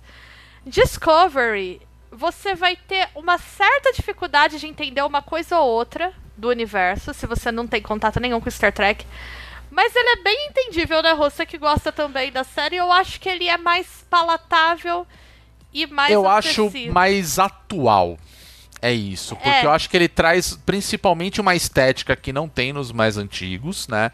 Sim, O, sim, o Roddenberry, que é o criador, ele sempre falava assim, porque o pessoal falava, pô, mas você tem aquela série clássica. E realmente, a série clássica, cara, foi feita nos anos 60. Parece que os caras estão usando pijama, sabe? Tá é datado, muito né, Rodrigo? Tá datado pra caralho aquilo lá. essa tá. Mas é essa realmente tá galhofona, datada, assim, não tipo, é uma como. coisa muito mais. Sabe aquela coisa de seriado de ação dos anos 60, assim? Então. É, eu acho que, ela- é claro, é por causa da época, obviamente, É. né? Mas aí que acontece é. Você, é, o Roddenberry, por exemplo, pra, pra explicar melhor o que eu quero dizer, o porquê que tá datado, é o seguinte. Você tem os Klingons, por exemplo, né? Que são os carinhas de barbinha, assim, saca? Aí você pega a nova geração, que foi feito 20 anos depois, mano, são os caras parrudo, com a testa toda com aquele monte de coisa, cabeludo. Aí você fala, peraí, esses aí são os Klingon? Não, nada Da a ver. demais, adoro É, Klingon. pô, eu acho muito mais legal. Aí você fala, nossa, mas os outros não era assim. Aí o Heldenberry fala assim, faz de conta que era. Foda-se. Aí você, porra, E é velho. isso que eu espero de entretenimento. Tá bom, não tá ligado? explicando. A coisa que eu mais odeio na cultura pop atual é a necessidade de explicação. Sai um filme, tem 30 vídeos no YouTube explicando o fim do filme, explicando o lore do É, filme. não, quero. claro, Não claro. quero, eu não quero entretenimento que eu tenho que prestar um vestibular pra assistir, entendeu? Exato, não, não- Mas não brincadeira, porque Star Trek é assim também, tá, gente? Star Não, Trek não, não, eu não acho que é bem isso assim também, viu, Biel? Até porque a gente comentou isso no outro podcast lá sobre Star Trek, que é aquela famosa história. Cada série tem uma história específica, Sim, né? Então, Star Trek, É o Discovery, ele é interessante porque ele é meio que um prequel de todas. Uhum. Então, é legal você ter contato com o universo de Star Trek pra entender algumas coisas, mas se você não tiver, você consegue acompanhar. bem, é. Então, Um assim, Google, um a- Google resolve, assim. resolve. na Cara, maior- resolve. Ao contrário de Picard. Picard eu acho que não. Picard eu falo assim, não, se você não assistiu a nova geração e não tem uma ideia geral de Voyager e de Deep Space Uhum. Nine, você não vai aproveitar Picard muito bem. é, é que Picard ele, ele é literalmente um spin-off, né, do da nova geração e é aquela parada assim, cara, se você não assistiu a série, pô, são sete temporadas e pô, nada nada, são acho que cinco filmes que tem com a com aquela tripulação. Cara, quando você pega Picard, mano, você não vai entender Você não vai entender nada. Inclusive, você Entendeu? não vai entender o que, é, o que é mais legal da série, você vai perder. Porque É. Então agora. não recomendo. Agora a Discovery não. a Discovery, não. Então, Ele tem uma premissa interessante que eu acho que acho que a Bia vai concordar comigo, que é ela começa falando assim, ó, vai se passar antes da série original. Aí você, tá, vamos ver no que vai dar. E de repente ela muda a premissa para um negócio completamente fora de qualquer linha do tempo relacionada a tudo que foi feito Star Trek. é, você É consegue um ver universo completamente novo, de sabe? forma inte- É, agora sim, coisas que eu não gosto de Discovery, mas que eu não gosto porque eu sou uma fã de Star Trek tradicional. Uhum. E eu acho que talvez se você é uma pessoa que nunca viu Star Trek, você não vai se importar tanto com isso. É, para quem tá acostumado com os formatos é, de Star Trek clássico, assim, vamos assim dizer, não só da série clássica, né, na The Original Series, mas Uhum. Nova geração, Deep Space Nine, etc. Star Trek tem um núcleo de personagens, que é a tripulação, e a história explora muitos dramas pessoais deles, o relacionamento que eles têm entre si, e como que eles se relacionam, né? Porque a premissa é sempre explorar a galáxia, como que você, com seus valores pessoais e seus dilemas morais, vai se colocar em relação a culturas que são muito diferentes da sua, e situações, inclusive, que vão afrontar diretamente seus valores. Star Trek é muito sobre isso. Disco... Ah, tem uma questão do formato também, que é importante. Star Trek tradicional tem uma média aí do quê? De uns 26 episódios por temporada. É, porque era uma época que o pessoal fazia, né, uma temporada, era Semanal. muitos episódios, era É. coisa de 26 episódios, né? Discovery é uma série pra Netflix, então ela tem assim 10, 12, acho que é 12 ou 14 episódios por temporada, assim. É mais curta. Então eles não exploram tanto essa coisa dos relacionamentos pessoais da tripulação. Eu sinto falta. É, é muito mais focado em ação, porque inclusive eles têm mais dinheiro pra fazer efeito especial sem ser tosco, então é, te- me incomoda um pouco também, porque não é muito o que eu busco em Star Trek. E tem muito personagem lá que eu sinto que é muito interessante e não é tão bem explorado por causa do tempo e por causa de umas escolhas de roteiro. Então esses são os defeitos de Discovery em geral, pra mim. Porém, por outro lado, eu acho que o fato deles serem mais focados em um ou dois personagens é, e ter um pouco mais de ação torna isso mais palatável e mais acessível pra quem nunca assistiu Star Trek e, e quer começar a ter um contato com o universo. Coisas importantes de Star Trek estão lá. E a última temporada, pra falar especificamente assim, né, Pra não, a gente não se alongar muito, porque senão a gente vai longe falando de tudo de Star Trek aqui. Ela é uma temporada que eu senti que ela tá fazendo um retorno pras origens, preservando essas coisas que são interessantes como diferencial de Star Trek e Discovery. Então ainda tem bastante ação, ainda tem alguns personagens que são mais explorados que outros, tal, mas eles fazem um- uma volta assim que para os fãs mais tradicionais eles começam a voltar um pouco para a questão moral e ética e humanista de Star Trek, que é legal. Então, não vou dizer que eu gosto de tudo da- de Discovery. É difícil falar sem dar spoilers. E sem ser muito tracker chata aqui, mais do que eu já tô sendo. Eu acho que tem horas que tem umas soluções de roteiro meio milagrosas. Sabe aquela coisa que se resolve no último minuto? Assim, do tipo. Chega no último segundo com uma solução que você fala, mano, da onde saiu isso, assim. Porém, eu acho que eles conseguem manter a série divertida e coerente e minimamente, assim, amarrada dentro daquele universo ela funciona. Então, é, embora eu ame quando assim, o fã de Star Trek, ele ama falar mal de Star Trek também, tanto quanto ele ama falar bem. Embora se vocês me falarem, fale tudo que você não gosta em Discovery aí, eu vou ficar horas falando. eu, eu Não, acho... eu posso começar então, tá? É, O que eu mais Ixi. odeio de Star Trek Discovery é a personagem principal. É pra eu odeio mim, a Michael, gente. Eu, eu, a não Michael. suporto a Michael. Eu tenho uma É isso. relação complexa com a Michael. é, eu vou chamar assim.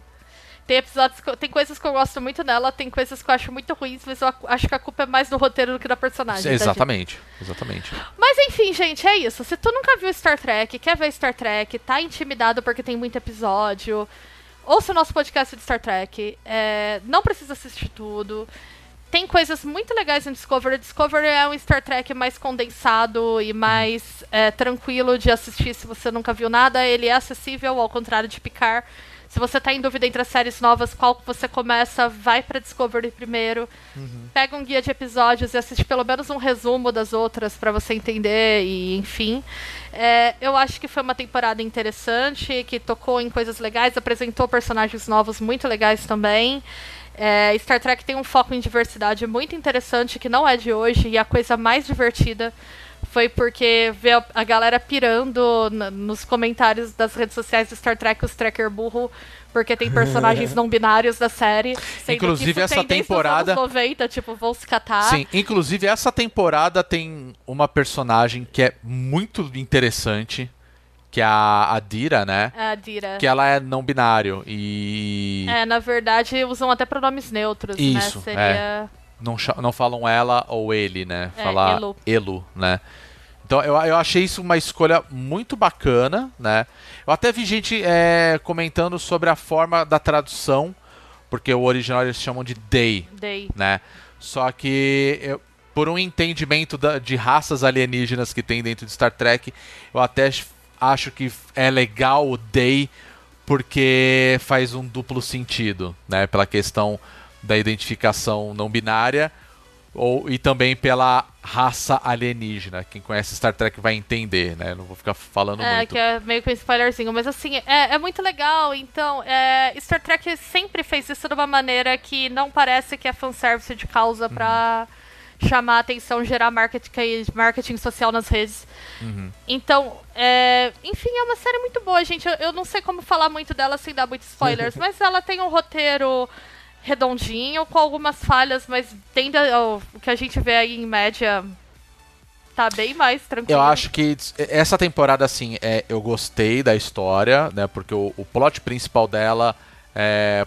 Não vou falar pra também não, não tirar a graça da primeira e da segunda É. temporada, né? Mas pra mim ela tem um negócio que ela, ela volta pra uma coisa que eu particularmente não gosto em Star Trek. Isso tem em várias em várias outras séries da, da, da- do lore ali de Star Trek, que é o universo espelho, que é como se fosse um universo alternativo ali, onde tudo deu errado, É basicamente. muito né? engraçado, gente. É muito Mas- engraçado o universo espelho. É, Mas em alguns acho- casos são engraçados, outros eu acho bem É qualquer coisa. assim. É. É. é tipo a pior versão do mundo. E sabe? nesse eles, eles acho que eles extrapolam um pouco nesse ponto de, ah, vamos botar uma coisa que pra mim é até pensei, bom, vai ter uma super, né, coisa ali que vão explicar alguma coisa ou vai fazer sentido aquilo tá aparecendo e, e no final não. É, é a cena do shopping na Mulher Maravilha 84. É, Tipo, tem uma- Apareceu, rolou, não serviu pra absolutamente nada. A série é tá legal, ela tem entendeu? alguns segmentos que são muito confusos. Sim. É, isso é um ponto negativo. De pontos positivos, como eu falei, é uma série mais palatável, os personagens são interessantes, ela é mais condensada, ela te dá uma introdução ao universo de Star Trek sem fazer você assistir milhares de coisas de Star Trek. E, no geral, ela funciona bem. Ela não vou dizer pra vocês que é a melhor série de ficção científica recente que eu já vi, a melhor série de ficção científica que eu já vi é a famosa The Expanse. famosa tadinha. Mentira. Sério? Sim, de recente Uau. pra mim a melhor é The Expanse. The Expanse. The Expanse tem uma história Você já viu? muito boa. Não, não, então eu, É eu só vi na, na CCXP lá e. e... É maravilhoso. Cara, é muito é bom. maravilhoso. Bom muito saber. É, é muito bom, cara. É, muito bom. é muito bom. Então, assim, se vocês querem ver uma série com uma pegada filosófica, discussões políticas e falar de colonialismo e de como que é a ética do ser humano explorando o espaço, tal, The Expanse, perfeita. É, Star Trek já foi assim, Deep Space Nine é assim, por exemplo. Discovery nem tanto. Mas É que eu acho que é o formato, viu, Bia? É o Não sei se você formato. vai concordar comigo. Porque, por exemplo, na terceira temporada, é, a gente tem um antagonista, existe. Só que assim, o- começou na série, termina naquela série, naquela temporada e acabou, sabe? Próxima temporada provavelmente vai ter uma outra reviravolta, É. vai ter uma outra história, e aí você segue. É, as a- histórias se fecham. É, exatamente, ela é fechadinha. Isso torna mais fácil de acompanhar também. Então, assim, é, também tem discussões interessantes, mas eu sinto que Discovery ela fala mais da nossa relação com os outros, né? É, essa temporada toda ela é focada na ideia de como você se conectar às pessoas que estão próximas a vocês e como que você cura uma experiência traumática juntos. Né? Então é, tem um momento ali que a nave sofre todo um grande trauma e a- essa temporada toda é a tripulação tentando lidar com os efeitos disso. E aí eu É, acho que isso é legal. tentando lidar, por exemplo, com o fato de que eles começam a se odiar. Em algo, pessoas que conviviam muito próximas começam a ter um certo ressentimento uma das outras. E o líder tem muita dificuldade de lidar com isso, Uhum. enfim. Mas é, ele é mais focado em dramas pessoais do que em grandes dramas políticos. Sim. Star Trek Discovery não tem essa coisa que alguns Star Treks têm de ser mais focado em questões da atualidade, assim. Então, por exemplo, como eu falei, o Deep Space Nine é uma baita discussão sobre colonialismo, Uhum. sobre o Oriente Médio. Tem muita gente que dá, faz esse paralelo e tal, né? Não é tão... Ah, porque ele pega também a época e a história também de, de Deep Space Nine, ela é muito fora da curva, né? É, agora se tu quer uma série recente de ficção científica aí que tenha isso, aí eu vou recomendar The Expanse, que é muito, muito, muito boa. E eu acho um crime ela não ser tão conhecida assim. Eu não sei, eu brinquei a famosa The Expanse, mas a real é que eu, eu vejo muito nicho só conversando dela. É. É, eu, foi o que eu vi também. Por, por- isso que a hora que você falou, eu fiquei. Nossa. É né? muito boa, mas, Mas ela é muito boa. chata de começar. É. Ela te apresenta o universo, isso é um defeito dela, de uma forma tão confusa, jogando um monte de coisa que assim, eu vi os três primeiros episódios sem entender nada. Você começa a entender do quarto, quinto. Mas tudo bem, são três episódios sem Vai entender lá, nada. Eu, encara. é, não é uma série que tem uma galera que fala assim, começa essa série na terceira temporada fica boa, aí vai Puta, se lascar, não, né? aí, É. aí, Aí não. Não, É, eu, quero, eu se- quero assistir uma série, não quero ter um vestibular. Mas é isso, gente. Só pra não, Não. ficar falando maneira muito vaga, assim, tipo. The, é, The Expanse, não, já, já tô indo. Star Já tá Trek- pra outra série. É, Star Trek Discovery, série legal, bacana. Não é muito próximo dos Star Treks que a gente conhece, é verdade, em muitos pontos. Mas tem suas qualidades também. Eu acho que essa coisa de fã chato ficar malhando Discovery também não precisa, sabe? Se você não é hater do universo espelho que nem o Rodrigo, você vai aproveitar Não, mais. não é que eu sou hater, eu odeio universo. Não, tipo. Ah. eu- Eu acho meio bosta, assim, tipo, ai, que artifício merda. Que artifício merda Eu pra um odeio, eu acho meio só uma bosta. Não, não, é. Não, se- o que eu quero dizer é o seguinte: não é que, ah, eu odeio. Tipo, tá, beleza, tá lá, já entendi que existe. Show. Só que às vezes, assim, é, tem algumas séries que trabalham isso eu falo, nossa, gente, que coisa, coisa sem graça, tá ligado? Tipo, não serviu pra nada. E aí tem você fala, tá, tudo bem, serviu pra alguma coisa. Só foi uma história, uma história boba. Aí. Tudo bem, passa, tá ligado? É isso que eu quis dizer, entendeu? Mas a- complementando a Bia, e acho que você vai concordar comigo, eu acho que assim, se você quer conhecer mais do universo de Star Trek, Discovery, assim, ela é muito legal. Porque ela é muito diferente das, das antigas, que tinham foco na nave, na tripulação, na, no que eles tinham que fazer. Ah, Discovery ele, ele é um pouco diferente nesse sentido. Você tem uma história, você tem uma personagem principal e as coisas vão acontecendo ao entorno dessa personagem. Então, assim, pra quem quer conhecer uma, esse universo, eu acho que é uma excelente, assim, uma ótima porta de entrada, porque vai te trazer a curiosidade de, de entender o que, que tá acontecendo. Pra muita gente vai ver, nossa, ah, tá, entendi. Aí você vai ficar, tá, que porra é essa, sabe? Aí você vai dar um Googlezinho e vai entender que tem a ver com alguma coisa que rolou há 30 anos atrás em outra série, entendeu? Mas é um pequeno detalhe e você não precisa conhecer aquele negócio pra você entender Discovery. Cara, assiste, você vai assistindo e já era, você entendeu? Tipo, eu- É eu, eu gostei muito da terceira temporada pela história em si. Acho que, que vale muito a pena aí. engatar aí du- as três temporadas, inclusive acabou agora, nessa sexta-feira passada foi a season finale e terminou de um jeito que você fala, porra, tem tudo pra ser uma quarta temporada bacana a partir de agora. E aí, pra quem quer gostar de The Expanse e não gosta, a gente marca aí um podcast pra discutir The Expanse. É. Vai- é, vale eu tô muito pra a ler os livros. É, E aí muito legal, muito legal. A gente vê, gente, mas The Expanse é bom, assim. Não, vou- não é sobre isso, mas é bom, é bom. Muito bem. É isso, gente. Senão, sei lá, não quero dar spoilers, não quero falar muito mais. E assisto Star Trek, gostoso demais. Ah, essa é uma puta ficção científica legal, É gente. muito bom, é muito bom. da hora. Um universo maravilhoso a ser explorado aí, que já foi muito bem explorado até então. Tá- nossa, tem, dá muito pra fazer muitas coisas legais ali. Espero que aconteça. O Rodrigo já terminou de falar de tudo que ele odeia, vai ser mais. Agora eu vou falar uma coisa que eu gosto, ou melhor. Agora eu vou falar uma coisa que eu adorei assistir, que foi a Hum, aí segunda sim. temporada de The Mandalorian. Aí sim. Que rapaz. Aí a Pra gente tá perder- falando do estar certo. Não tô brincando. Brincadeira, tá? Respira aí, pessoal. É, Bia, calma, Bia, calma, Bia, tá tudo bem. Não, mas assim, aproveitando, Não acredito, é. Eu tô sendo exposta a fã de Star Wars nessa live. Não, mas eu aproveitei aí o, o final do ano e eu dei uma conferida na tal da Disney Plus, né? E dei uma olhadinha aí no que tinha de bom na Disney Plus. Acabei, falando de coisa ruim, ah, vou, vou botar pra fora aqui também. Eu assisti Mulan, achei bem ruim, pra falar a verdade. Ai, Mas tudo ai. bem, só vou fazer esse comentário. Nossa, gente. Tinha É, acabado, é, né? As coisas ruins que o Rodrigo tinha. tinha, tinha- Não, não tinha não. Sempre tem algo ruim pra eu comentar. Mas Mulan é bem, é bem chato, depois a gente comenta sobre isso.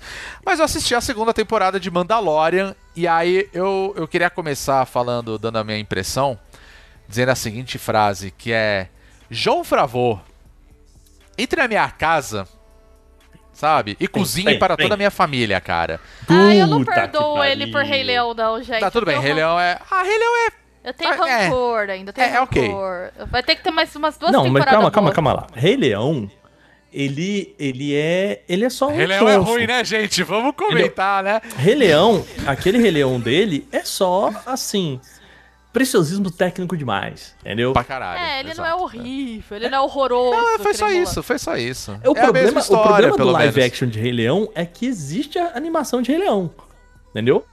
É Exato. esse o problema. Aí você fala assim, pô, bicho, sério? aquele, É verdade. aquele trem tão bacana, né? Bom, é, não, não é sobre Rei Leão, mas... Não é sobre Não é Rei sobre Rei Leão. Um dia a gente fala, a gente mete pau na Disney, um podcast só pra meter o pau na Disney, isso é maravilhoso. Mas, enfim, o cara fez a segunda temporada de Mandalorian. E quem não assistiu a primeira temporada, né? É, Tá errado. obviamente. Tá errado. Tá né? errado. Tá errado. Mas, cara, dá um gostinho tão maravilhoso quando você pega alguém que gosta de Star Wars. E aí você fala assim, cara, faz uma série no universo de Star Wars. E que não é o J.J. Abrams, né? Não é alguém que nunca viu Isso Star é Wars, não conhece também. porra nenhuma, pra fazer, só porque tá.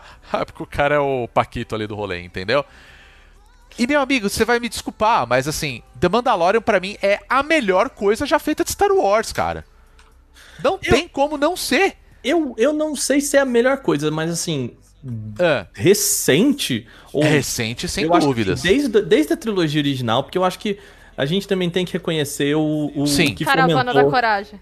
né, o- o- Ok, o que fomentou o negócio, sabe?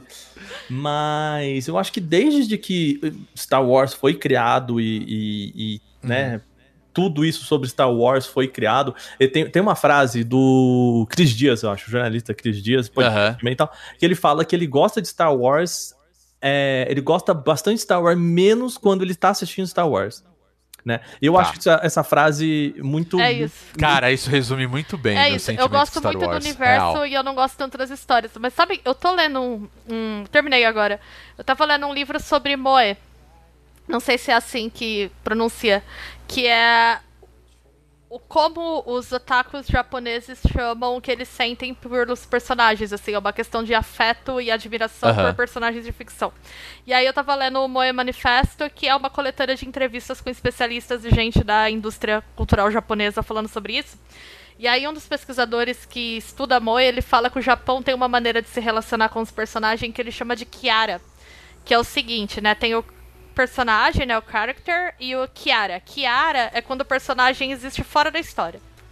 Tá. Então, por exemplo, o Luke. o Luke tá nos filmes, mas ele também tá em alguns jogos, ele tá na série e tal. E as pessoas não têm tanto uma conexão com o roteiro, elas têm uma conexão com o universo, Tá. com os personagens. E que isso é um modelo interessante pro Japão, porque o Japão tem muito uma coisa do tipo, ah, isso aqui é uma light novel, aí vira um jogo, uma visual novel, e aí vira um anime e vira um mangá só depois, e depois vai virar um jogo de luta. Então eles criam mais personagens do que histórias. Eu sinto que Star Wars é isso com o universo, né? É Sim, uma outra sim. maneira de construção também, que o universo é muito interessante e a história é meio que um acessório para aquele universo existir. assim. É, eu acho que assim, claro, a gente não pode esquecer que Star Wars foi criado pra vender bonequinho. É, É, é, começa é. por aí, a gente Então, não pode mas esquecer essa é disso. até a aproximação que eu vejo com a questão da indústria cultural japonesa. Exato, eles falam isso, exato. eles falam essa coisa de você pensar nos personagens em termos de deles serem o mais Uhum. independentes possíveis, e o exemplo máximo que ele dá disso é a Hatsune Miku. Ah, tá. É justamente para que você consiga ter uma venda de licenciados muito sólida. Sim, sim. Então eu acho que Star Wars, que foi pensado para vender boneco, tem um pouco disso também, né? Então, Essa dúvidas, coisa de dúvidas. pensar o universo antes de tentar criar uma narrativa para ele, assim. É que assim, é, é que quando a gente fala, né, principalmente de Star Wars, a gente tem muita coisa que já foi criada, né? É, infelizmente a Disney meio que matou tudo que foi feito nos livros. E tem obras que são maravilhosas, cara, de livros que são muito legais, que trazem uma história após os eventos, né, do da trilogia original, né? E isso daí foi totalmente descartável, como a gente pôde ver nessa nova trilogia aí nos episódios 7, 8 e 9, né? O ponto é que eu sinto que assim, o episódio, falando da trilogia nova, assim, o episódio 7 que foi, foi do J.J. Abrams, né? Ele é um filme que pra mim ele é muito agridoce, assim, porque você fala assim, cara, que legal que Star Wars tá voltando, mas assim, tem umas coisas ali que, ah, tá, tudo bem, vai, aí você vai indo. O oitavo eu acho um filme legal, porque ele traz de volta aquela coisa de, vamos falar dos personagens da, da, da trilogia clássica, né? A gente tá falando principalmente da Leia e do Luke, né? Então é legal eles estarem inseridos na história. E o nono é uma lambança, cara, não tem o que falar, sabe? É um filme ruim, fim de história. Só que Mandalorian você pega ali, ó, a gente vai fazer uma coisa baseada dentro daquele universo, tá? Não vai ter os personagens clássicos e a gente vai se situar numa época que em, nenhum momento até então, de todas as produções que foram feitas, é, nenhuma vai se situar nessa linha do tempo. A gente tem Rebels, que é muito boa. Rebels é uma animação maravilhosa. A gente tem o Clone Wars, tanto os desenhos que era feito pelo mesmo criador do laboratório de Dexter, lá, o J.D. Tartakovsky, e a gente tem a animação 3D que, apesar de hoje eu achar meio tosquinho aquele estilinho Ah, lá eu e tal, gosto, eu eu acho super legal. Eu Eu, gosto acho, eu eu gosto acho muito legal. E eu, eu não tinha assistido muitas coisas, eu comecei a assistir recentemente e, e tô adorando. Mas é uma coisa que tá tudo muito inserida entre a trilogia é, do episódio 1, 2 e 3, né? E entre as, a, a, a trilogia clássica. E agora não, tipo, ó, vamos fazer uma série baseada dentro do universo de Star Wars que vai se passar depois dos eventos da trilogia clássica, depois do episódio 6, antes dessa nova trilogia. E não vai ter Jedi, não vai ter caçador, vai- não, vai, ter, nada. Jedi, acaba Não vai ter Jedi, No foda-se. Jedi. Esquece Jedi. Esquece Jedi. Ah, é Aliança Rebelde. Esquece Aliança Hashtag Rebelde. já deu Jedi. Já Ó. deu, sabe? Ó, eu, eu quero. Eu, quero Eu gosto. É assim, eu quero fa- fazer duas perguntas aqui. Vocês Tá, assistiram até quando? O quê? Vocês dois assistiram até. Vocês assistiram tudo? Do que? Da, de Mandalorian? É. Sim, assisti, assisti Então tudo. tá bom. Eu assisti É, tudo. Pra, pra eu não correr Mas, risco aqui lá. de, de, de, É, de- calma de- lá. de falar coisas, não? Mas, calma lá. Só que aí, esse que é o ponto, entendeu? Porque assim, sabe quando a gente vê o, o Dinheiro Preto falando que o Norvana foi a, a, a, a, a banda que reuniu todas as tribos, entende? Mandalorian pra mim é isso, sabe? Sim. Porque, tipo, ele conseguiu reunir muitas coisas de diversas outras produções e ela faz isso de um jeito muito legal. Então, Porque a gente não pode esquecer, cara, Star Wars é uma aventura. A gente quer aventura. Então, saca? você E aí sabe- você tem Quero- tudo ali, sabe? É, eu gosto de. Eu gosto da parte também fora de Star Wars, que, que, assim, que Star Wars não explora tão bem, que eu acho que Mandalorian explora, que é a vida das pessoas comuns naquele Exato. universo. é. Exato. Eu gosto muito de uma série de livros, é uma trilogia, na real, que saiu agora do novo universo expandido, que chama Marcas da Guerra. Porra, a marca das, Nossa, Saiu é muito legal. Aleph- pela Aleph agora. Que eles exploram justamente isso, do tipo os efeitos de Uhum. uma longa rebelião na República. Mandalorian mostra isso, é uma coisa que eu sinto falta. Sim. Inclusive Então- a série, é, só um adendo, ele é canônico, tá? Diferente dos É, livros é mais canônico, ele é antigos. dessa esse, nova esse agora é dessa nova leva. Então E- ela tá inserida na linha atual É ali muito da legal, Disney. gente. Procurem. É Marcas da Guerra, Star Wars Marcas da Guerra saiu no Brasil pela Aleph. E o que eu gosto de Mandalorian é que, apesar de ter outros elementos, ter, a gente brincou aqui de Jedi, Uhum. tem, de certa forma, tem todos os elementos de Star Wars, eles conseguem manter esses elementos de uma forma que não fique só sendo sobre aquilo, sobre É, aquele universo. coadjuvante, Eles- né? é, eles conseguem contar a história das pessoas comuns Uhum. naquele universo, que eu acho que é uma coisa muito atraente que Star Wars não explora muito Sim. bem. Porque fica nessa lambança dessa teocracia militarista que são os Jedi, entendeu? Porque É. o Jedi é isso, ele usa essa religião aí deles pra oprimir o povo, Pois é. né? Então, Um- um- eu acho- quero... Assim, um, um negócio interessante de, de Mandalorian, assim, porque que deu muito certo, assim, né? O- os caras pegaram o John Favreau, que quer queira que não, é o cara que criou o universo cinemático Marvel, né? Então, assim, Sim. é um cara que sabe propor histórias que precisam ser inseridas numa história maior. Né? É, então, assim, o que, que eles querem criar agora para Star Wars é, é o universo cinemático Star Wars. Então, vai ter o, a série da Soca, vai ter a série de droids, vai ter a série do Boba Fett, e, tudo isso vai, vai chegar num grande acontecimento, assim como Vingadores, porque a, a Disney descobriu que isso funciona. Né? Que isso dá certo pra caralho É. e dá dinheirinho, né, meu amigo? É um problema, E, né? então, Mas vamos e lá. aí, e eu acho que é aí que, que eles, o que, onde eles foram buscar a pessoa que podia fazer isso, que era o Dave Filoni, que era exatamente o cara que fez o Star Wars Rebels, fez o E Clone Wars também. Clone Wars, né? Então assim, é um, é um cara que sabe é, preencher lacunas de Star Wars. Uhum. E, e eu acho que isso é importante porque Star Wars ele é muito um grande espaço negativo, né? Ele é. Sim. Ele é o mundo de RPG. É, é, espaço negativo Mas eu que acho eu que falo, isso- né? O conceito Ah. de, de, tipo, você deixa muito em aberto, né? Então, é, o próprio. As guerras clônicas eram, obviamente, isso, né? É, o Star Wars, o. Ai meu Deus, o filme lá que o pessoal, que todo mundo morre no final. É. Nossa, parabéns, mandou spoilers. Tô Não, é, mas o, o não é? do. Tô Que eu acho que a única coisa que a gente pode dizer desse filme, o. aquele. o- Rogue One. Rogue One, isso. Ah, Rogue maravilhoso. One. Mas tá. é a única coisa que a gente já sabia que ia acontecer, né, gente? E, e, e, tipo, todas Isso é essas relativo, histórias. mas tudo bem. É, todas essas histórias, elas são um preenchimento de, de espaços negativos de Star Wars. Uhum. E o Mandalorian, no final dos contos, também é isso, né? E o Dave Filoni é muito bom fazer isso. Agora. E, e eu acho que é por isso que, que, que essa. essa é, essa brincadeira funciona tão bem, né? Porque Star Wars ele se passa no universo e, e é muito. Eu acho que é tão diminuto tudo sem volta do Chosen One e, e daquilo. E aí, a hora que você chega no Star Wars e, e os caras. Tipo, você cai num planeta e os caras falam, ah, e a República? E os caras. Que República? O que você tá falando? Ah, o Império Porra é caiu. essa? Hã?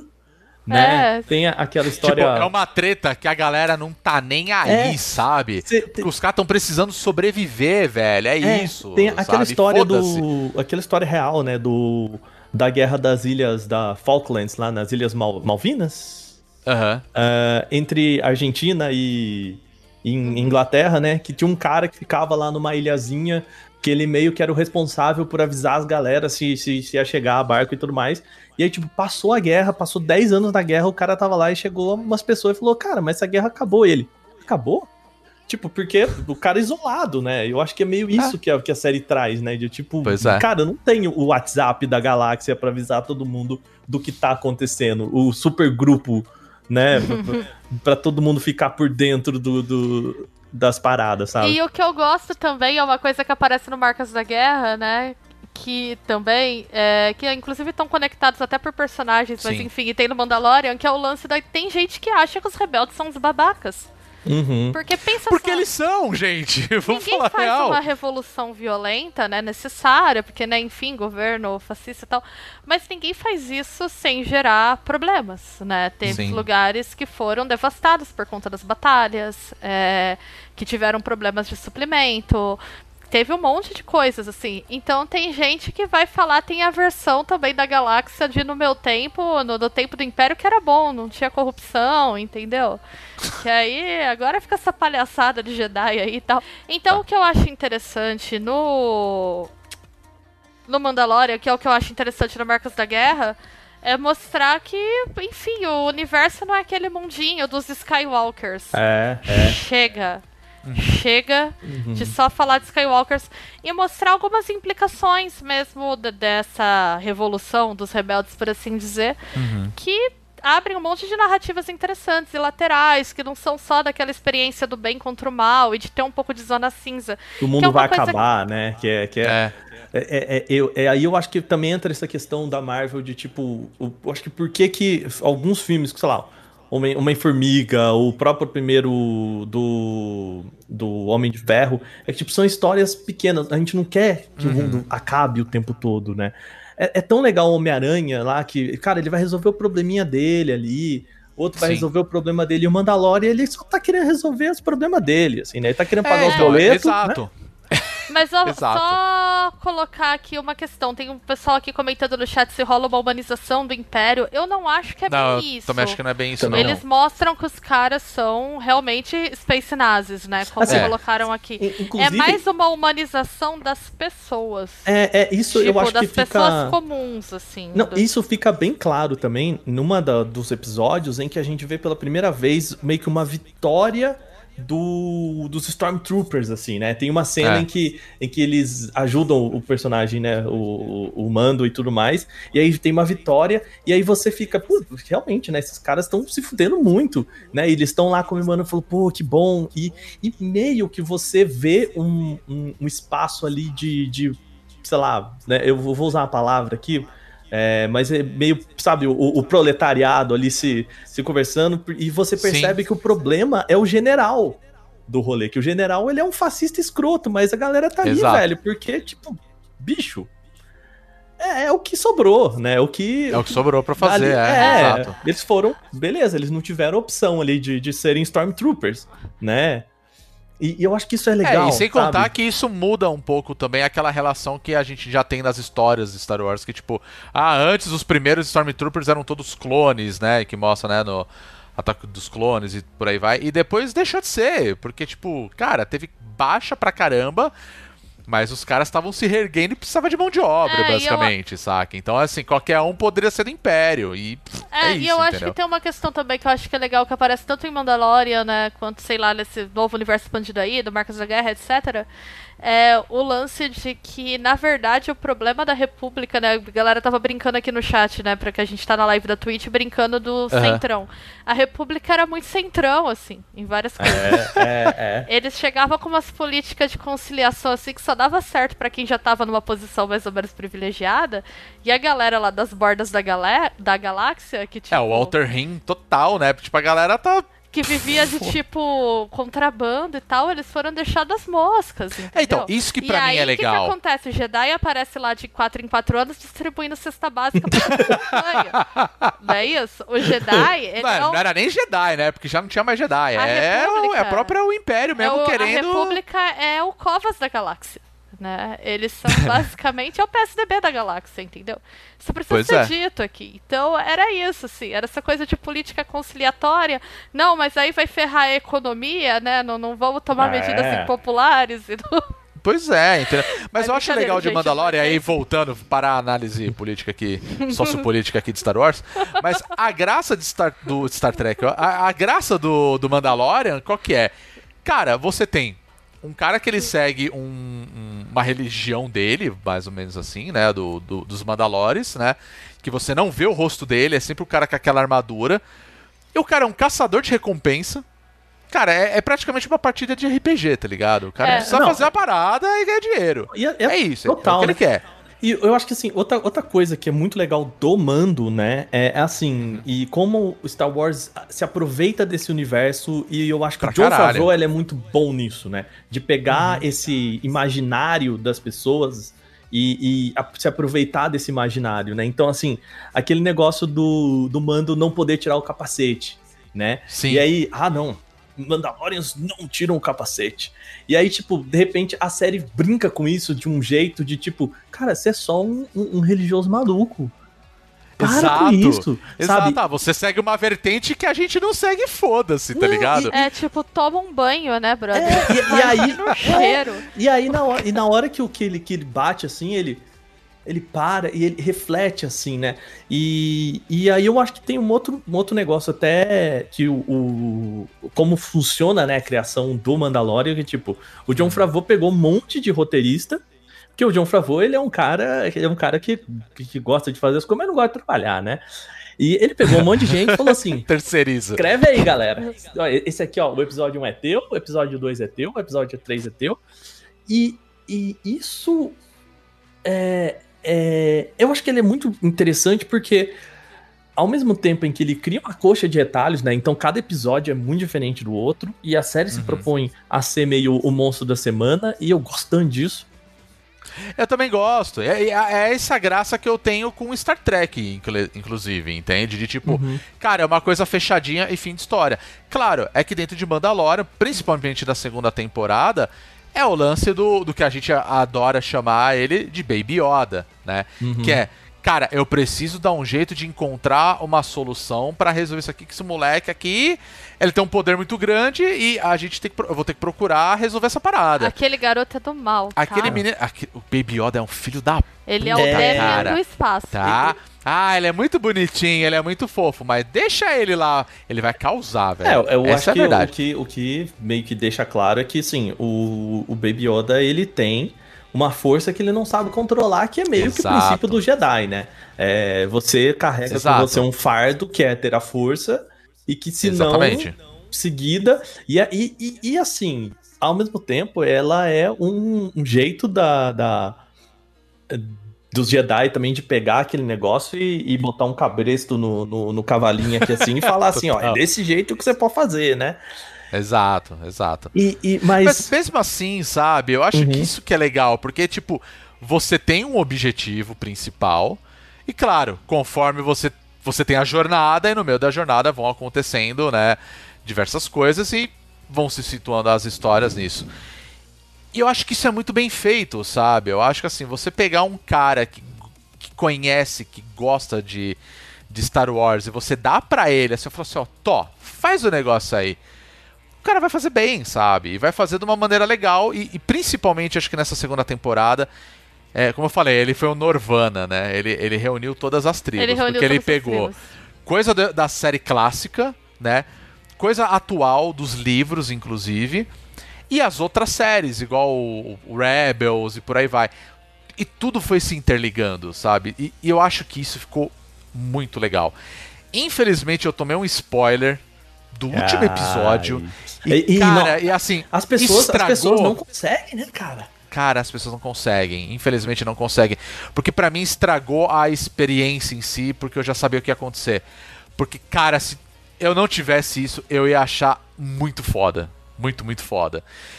O problema é que, assim, acabou um arco nessa segunda temporada. E Sim. agora eu quero ver como que vai ser a, a próxima temporada, porque isso não deixou claro, né?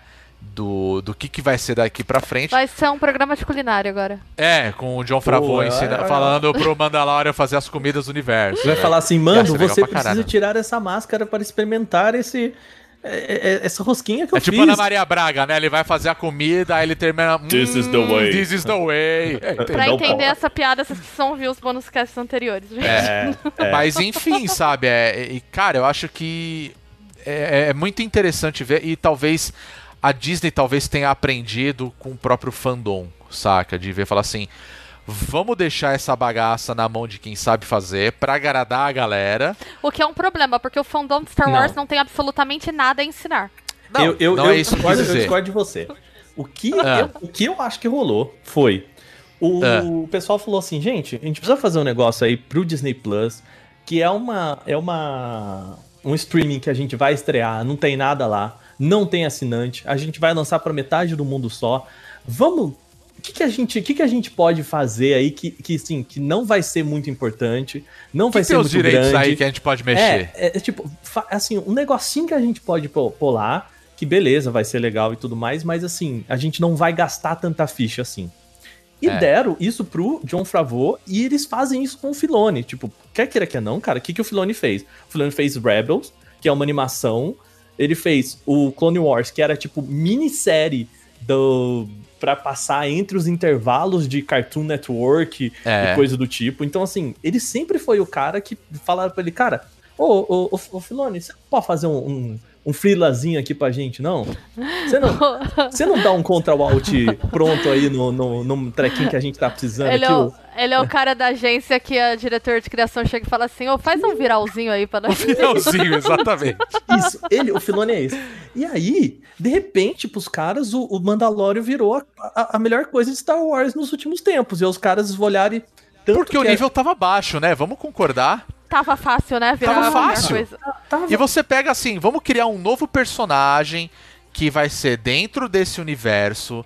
E, cara, ele tem elementos que a, gen- que a galera que curte Star Wars já conhece. Então, mas Que é o lance e- do Mandalorian, repare- repare um negócio, Ru. Assim, na primeira temporada, a gente não tem nenhuma ligação com o universo Star Wars. Nada. Então, assim, a Nada. gente tem o quê? Ah, eu, eu não sei se. Império. Império. Não, eu acho que a. a... Ai, como é que é o nome daquela personagem? Ah, tem uma. Aparece da- Tatooine, aparece algumas É, é, coisinhas. eu acho que tem algumas personagens que aparecem, mas assim, a segunda personagem que começa a trazer esse universo né, mais, mais central de Star Wars pra brincadeira. Né? Porque a primeira temporada é. Existe o, o Baby Yoda que ele não é um Jedi, ele não é. Ele não é nada, ele só se parece com o Yoda. Ponto. Né? Ele Exato. o Yoda. Ele, é- ele não tem um nome, o nome dele é a criança. É, e, e é ele isso. lembra o Yoda e de repente, é, beleza, aquela historinha fechada. E aí na segunda temporada, como aquilo ganhou força, os caras começaram a introduzir esses, esses personagens, universos mais, né, mais canônicos de, Uhum. de Star Wars. E de repente, no final disso, começa a surgir um monte de série desse personagem que ninguém. A galera cagava, tipo a Soca. Não é que a galera cagava, né? Mas o que a Disney ainda tratava como time B. E que eu acho que é Sim, o que rolou com o próprio Avengers, né? Então, o que, que era o Homem de Ferro, o que, que era o Thor, o que, que era é, esses personagens pra, pra Disney antes de da mão do Favreau, né? É, tanto que na, no final do ano passado, que teve aquela grande conferência da Disney anunciando tudo que ia ter daqui pra frente, os caras anunciaram o quê? Foram quatro séries? Eu tô, eu quero- Só de Star Wars, né? É, eu tô curiosa com WandaVision, dessas séries novas, mas. Ah, não, mas é da, da Marvel, no É, caso. sim. É, né? mas de Star Mas Wars vai Star ter Wars era muita coisa, de repente era ter- isso que você falou. Ó, a gente tem um negócio aí pipocando, e faz um negócio aí de Star Wars que eu acho que a galera vai curtir. Deu certo, os cara, bora fazer mais. Vamos. Não, É. tanto, Bateu a meta, vamos dobrar a meta, entendeu? Só Tanto que aí os que caras tri- a, a triplicaram, informação, né? a informação desse universo expandido Star Wars veio naquela reunião em que a galera achou que a Kathleen Kennedy ia ser demitida, né? Pois é. Porque ela não veio Pois pro é. Brasil, não veio pro Brasil na CCXP, que né, ela não, o, o painel dela simplesmente foi cancelado. E aí, É. de repente, vem um monte de coisa assim, galera. Opa, eu achei que essa mulher, eles iam quicar essa mulher é, Sim, antes total. do final do, do, do contrato dela, e de repente agora tem 23 milhões de coisas. Então, isso pra mim é um cenário muito assim. Jogaram um negócio na mão do Fravô e do, do Filone e Uhum. fala assim: meninos, brinquem, né? Brinquem em não encher o saco enquanto mamãe está no home office aqui. E, e, de repente isso virou a melhor coisa de Star Wars e o negócio É que isso ia falar. que Virou vendeu um deixa os garotos brincar e, e os moleques brincaram bem assim, sabe? brincaram Porque, bem, salvou a porque franquia, sinceramente, né? salvou a franquia, sabe? Então assim, por que que eu acho... é, por que que eu tô recomendando a segunda temporada de Mandalorian? Cara, é, nada, nada, foi a melhor coisa que poderia ter acontecido pra Star Wars recentemente. É, eu acho que voltou entende? pras origens, é uma diversão honesta. Exato. É meio É, western, meio filme de Não, samurai. exato, pra mim, e a- eu acho que isso é maravilhoso, sabe? Porque é isso que eu gostava de Star Wars, Tem entende? tirinho. É, eu gostava da aventura. Tudo bem, você pega, você pega na danada trilogia clássica, que pra mim é infinitamente superior a qualquer outra coisa de Star Wars. Cara, E você o que tem. não quer dizer muito, né? Vamos tô brincando. É, cara, foda-se o que eu acho, né? Mas o que eu quero Rebels, dizer. Rebels é a melhor coisa que tem em Star Wars, gente, desculpa. Não, então, mas ela segue o mesmo esquema, você Uhum. entende? Você tem um cara que é um, que é um aprendiz ali que quer ser Jedi, você tem um caçador de recompensa, você tem um piloto, você tem um ex, não sei o que. Então, tipo, ele vai reunindo. É, é meio que assim, vamos fazer uma party de um RPG? E Eu vamos vi. ver no que, que vai dar Eu- eu é, tava essa galera junta. ti- É isso, entendeu? Star Wars pra mim é um grande RPG que deu certo, Eu, entendeu? eu tava imaginando tipo aquele meme de Hamilton assim. Tem corno, tem fantasma. Tem Bota tudo, é bota isso. tudo, bota tudo. Agora tem É um, isso. um- e, um negócio e que nada eu- nada é mais ou menos isso. É, é um western espacial, que eu acho legal pra caramba. Que o cara precisa resolver. ah, ele, ele tem um objetivo. Ele vai, ele Uhum. vai fazer isso daí como? Vai ser com tiro, porrada e bomba, entendeu? E vambora. Eu quero ver porradaria.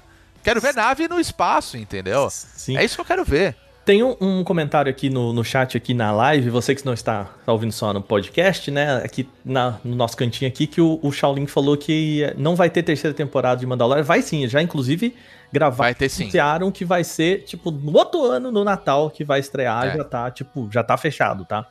É, é que nessa brincadeira aí eles apresentaram uma nova Uhum. série, mas sim, vai ter a terceira temporada sim, tá? E assim, o que eu acho legal é, cara, eles têm uma tela em branco, né? Eles fazem o que eles quiserem agora, porque tipo, eles fecharam um arco, pra mim tá muito bem resolvido. Poderia terminar a série de Mandalorian ali, que estaria ótimo, entende? Mas a gente sabe que, mano, deu dinheiro pra caralho pra Disney, ela não é boba nem nada, e a gente tá aqui querendo comprar boneco do Baby Yoda agora, sabe? Tipo, É, nossa. porque é bonitinho. Filha da puta é bonitinho. Ô, coisinha linda. Ô, meu negócio, meu é um filho da fofo. puta, eu reitero. mal, ele é é um filho mal, da mas é puta, fofo. mas o bichinho é bonitinho, cara. Mas o que que é, Enfim. O, que, o, o que é uma criança, se não um bichinho bonito, filho da puta? É verdade. Isso é criança. É verdade. É verdade. É.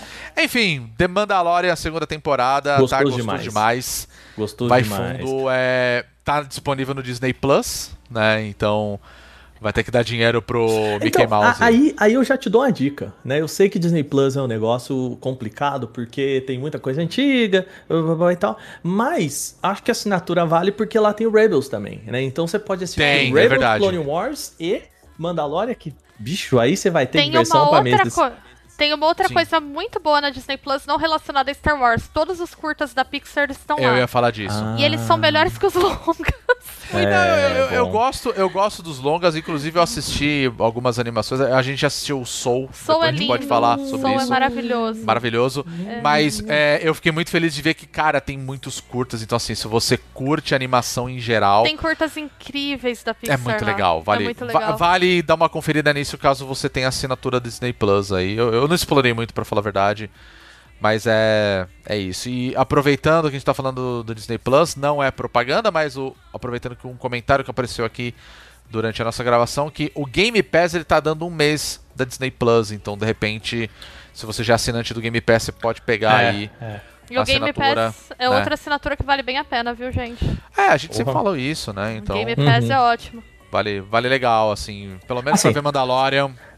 A real é que qualquer coisa que você tá espirrando estão te dando assinatura de Disney Plus aqui no Brasil. Então você. É, É. lembra quando a Ah, Lady então por que Gaga eu não recebi a minha e ainda? o ingresso Eu quero empacou aqui e aí deram o ingresso da Lady Gaga em tudo? É a Disney Plus. É isso é. aí. Então, Ah, eu quero, eu Na- quero a nada minha, então. contra a Lady Gaga, eu tava nesse show, inclusive, mas é isso. Mas enfim, gostoso demais. gostou aí. Gostou demais, demais. Gostou demais. E eu acho que a gente já falou bastante, né? Dando as nossas indicações aí, porque nada nada a gente viu muita coisa, a gente separou o, o que era bom, falamos até mal de algumas coisas aí no meio É, a gente tava né? de férias, então a gente não montou pauta, viu, gente? Foi mal. Não precisa de pauta pra indicação, a gente tá falando o que a gente achou, a graça é essa. Não, né? mas já, já, já, joguei uma- já joguei umas ideias. Eu acho que a gente vai fazer uns podcasts maneiros esse ano. Vai, vai, Vai, vai, vai, vai. Esse ficar ano vai ser muito top. legal. Então é isso, pessoal. A gente falou bastante aí das nossas indicações. A gente, obviamente, quer saber de vocês. Se vocês assistiram, vocês jogaram também. O que a gente falou aqui hoje foi Zelda, Star Trek Discovery e Mandalorian. A gente também quer saber de vocês o que vocês acharam. E claro, vocês podem acompanhar a gente lá no nosso site bonusstage.com.br e nas redes sociais, que é onde vocês vão conseguir bater papo com a gente. Então, meu querido Aka, eu queria que você falasse qual é o nosso Twitter pra galera. O nosso Twitter, ele é o mesmo do pessoal aqui na Twitch, que é bonusstage, arroba bonusstagebr. Tá, então fala dos dois, então. Dos já dois, aproveita. então. Então, da Você- Twitch, vamos falar da Twitch. Quem tá aqui na Twitch já, já tá manjando, mas você que tá aí é, ouvindo só o podcast, saiba que a gente grava ele também pela Twitch. Você pode acompanhar aqui com o chat ao mesmo tempo aqui comentando, né? Deixar seu comentário aqui também em twitch.tv barra. Isso aí, lembrando que também tá fazendo as lives de joguinhos, Uhum. né? Geralmente de terça, quartas e quintas, a partir das 8 horas da noite, a gente sempre anuncia os jogos que a gente vai jogar durante a semana lá na nos- no nosso Twitter. Então fiquem de olho, acompanhem a gente e a gente vai trocando ideia conforme vai aparecendo joguinhos legais. Muito bem. E Bia, vou pedir pra você falar o nosso Instagram, que é uma rede que a gente não usa com muita frequência, mas nós estamos lá também. Eu E eu acho que em 2021 a gente vai usar bem mais A agora. gente vai tá? usar, a gente vai É, usar. tá, tá. A Estão pode- prometendo, vão ter que cumprir. Vai sim, vai sim. É, Aham. é, o nosso Instagram é o arroba bonusstage. Esse não tem o BR. hein? Não tem o BR. É isso. Então. Assim como o nosso Facebook, que a gente recomenda que você não use. É, a gente não tá usando mais o Facebook. A gente é é contra. isso, né? Vamos falar a verdade. a gente tem, mas não precisa seguir a gente lá. Mas É, no tá Instagram lá, você pode. Tá lá, mas. É isso. Rodrigo, né? e no TikTok, hein? Onde a gente, a gente tá? A gente não é jovem o suficiente pra usar o TikTok. Tem, tem, tem O limite de Aka idade. é, o Aka faz vídeo. Oh, é verdade, o Aka faz, é Ah, verdade. faz. O Aka é o TikToker do site. O Aka, você vai ter que fazer TikTok do bônus agora. Agora Tá já bom, era. pode deixar. já- vou eu lá. vou, Deu a eu vou ideia, conversar com o Fernanda sobre isso. Deu a ideia, o filho é teu, velho. Já era. Agora já era. Eu que, quer, eu é que isso, quero virar pessoal. o jacaré, mas eu quero virar o jacaré do El-Chan, vou fazer as dancinhas lá. Nossa. Tinham que chamar ele pra fazer a campanha. Cara, eu Mas queria muito, eu imagino, o primeiro dia de vacinação assim, tá uma pessoa, um cidadão tomando a vacina, e aí na hora que ele toma a vacina, assim, cai um pano e sai o jacaré dançando de trás, assim. Não. Dora, Cara, me ia ser muito contrata que eu faço isso. essa produção, eu já Bia. trabalhei com teatro, eu, eu, eu dou conta de, de montar Você isso. não dá ideia, Bia. Bia, sabe o que podia ser? Podia ter uma seringa assim, a seringa aqui, aí eu- aparece na tela assim, você sabe o que é isso? E a hora que finca no braço do cara aparece, mistura do Brasil com o Egito. Olha só, o- E aparece o jacaré assim, ah, tá. Não, imagina, vem de Meu fundo, do bem céu, baixinho, assim, tipo, ordinária. Toma vacina e vai danada. Nossa, ia ser Você irado gosta de cara. Washington? Esse, compadre Washington! Nossa senhora. Vaca, para. Demais. Chega, gente. Agora já deu. Demais. ai, ai, ai. Bom, pessoal, a gente fica por aqui. Semana que vem tem mais Bônus Cast. Lembrando que nós somos o Bônus Stage. Semana que vem a gente traz aí provavelmente uma pauta mais legal. A e gente volta de férias. Volta de férias. A gente é. faz a gente uma ainda tá de pauta. férias? Eu não sei, né? Tá, Eu ué. não sei, né? A férias está no seu coração. Eu não sei se a Ok. Bia te falou, mas ela tá de férias, sabia disso? Eu tô de Ah, férias. eu tava sabendo. Ainda bem que você avisou. Chat, férias. vocês sabiam que a Bia tava de férias? Tô de Não, né? Enfim. Nós somos o Bônus Stage e a gente se vê semana que vem com mais um Bônus Cast fresquinho da Twitch ou no seu agregador favorito de podcast. O tchau do jacaré. Tchau do jacaré. Eu não sei como é isso, mas tchau do jacaré pra vocês. Até semana que vem. Ordinária!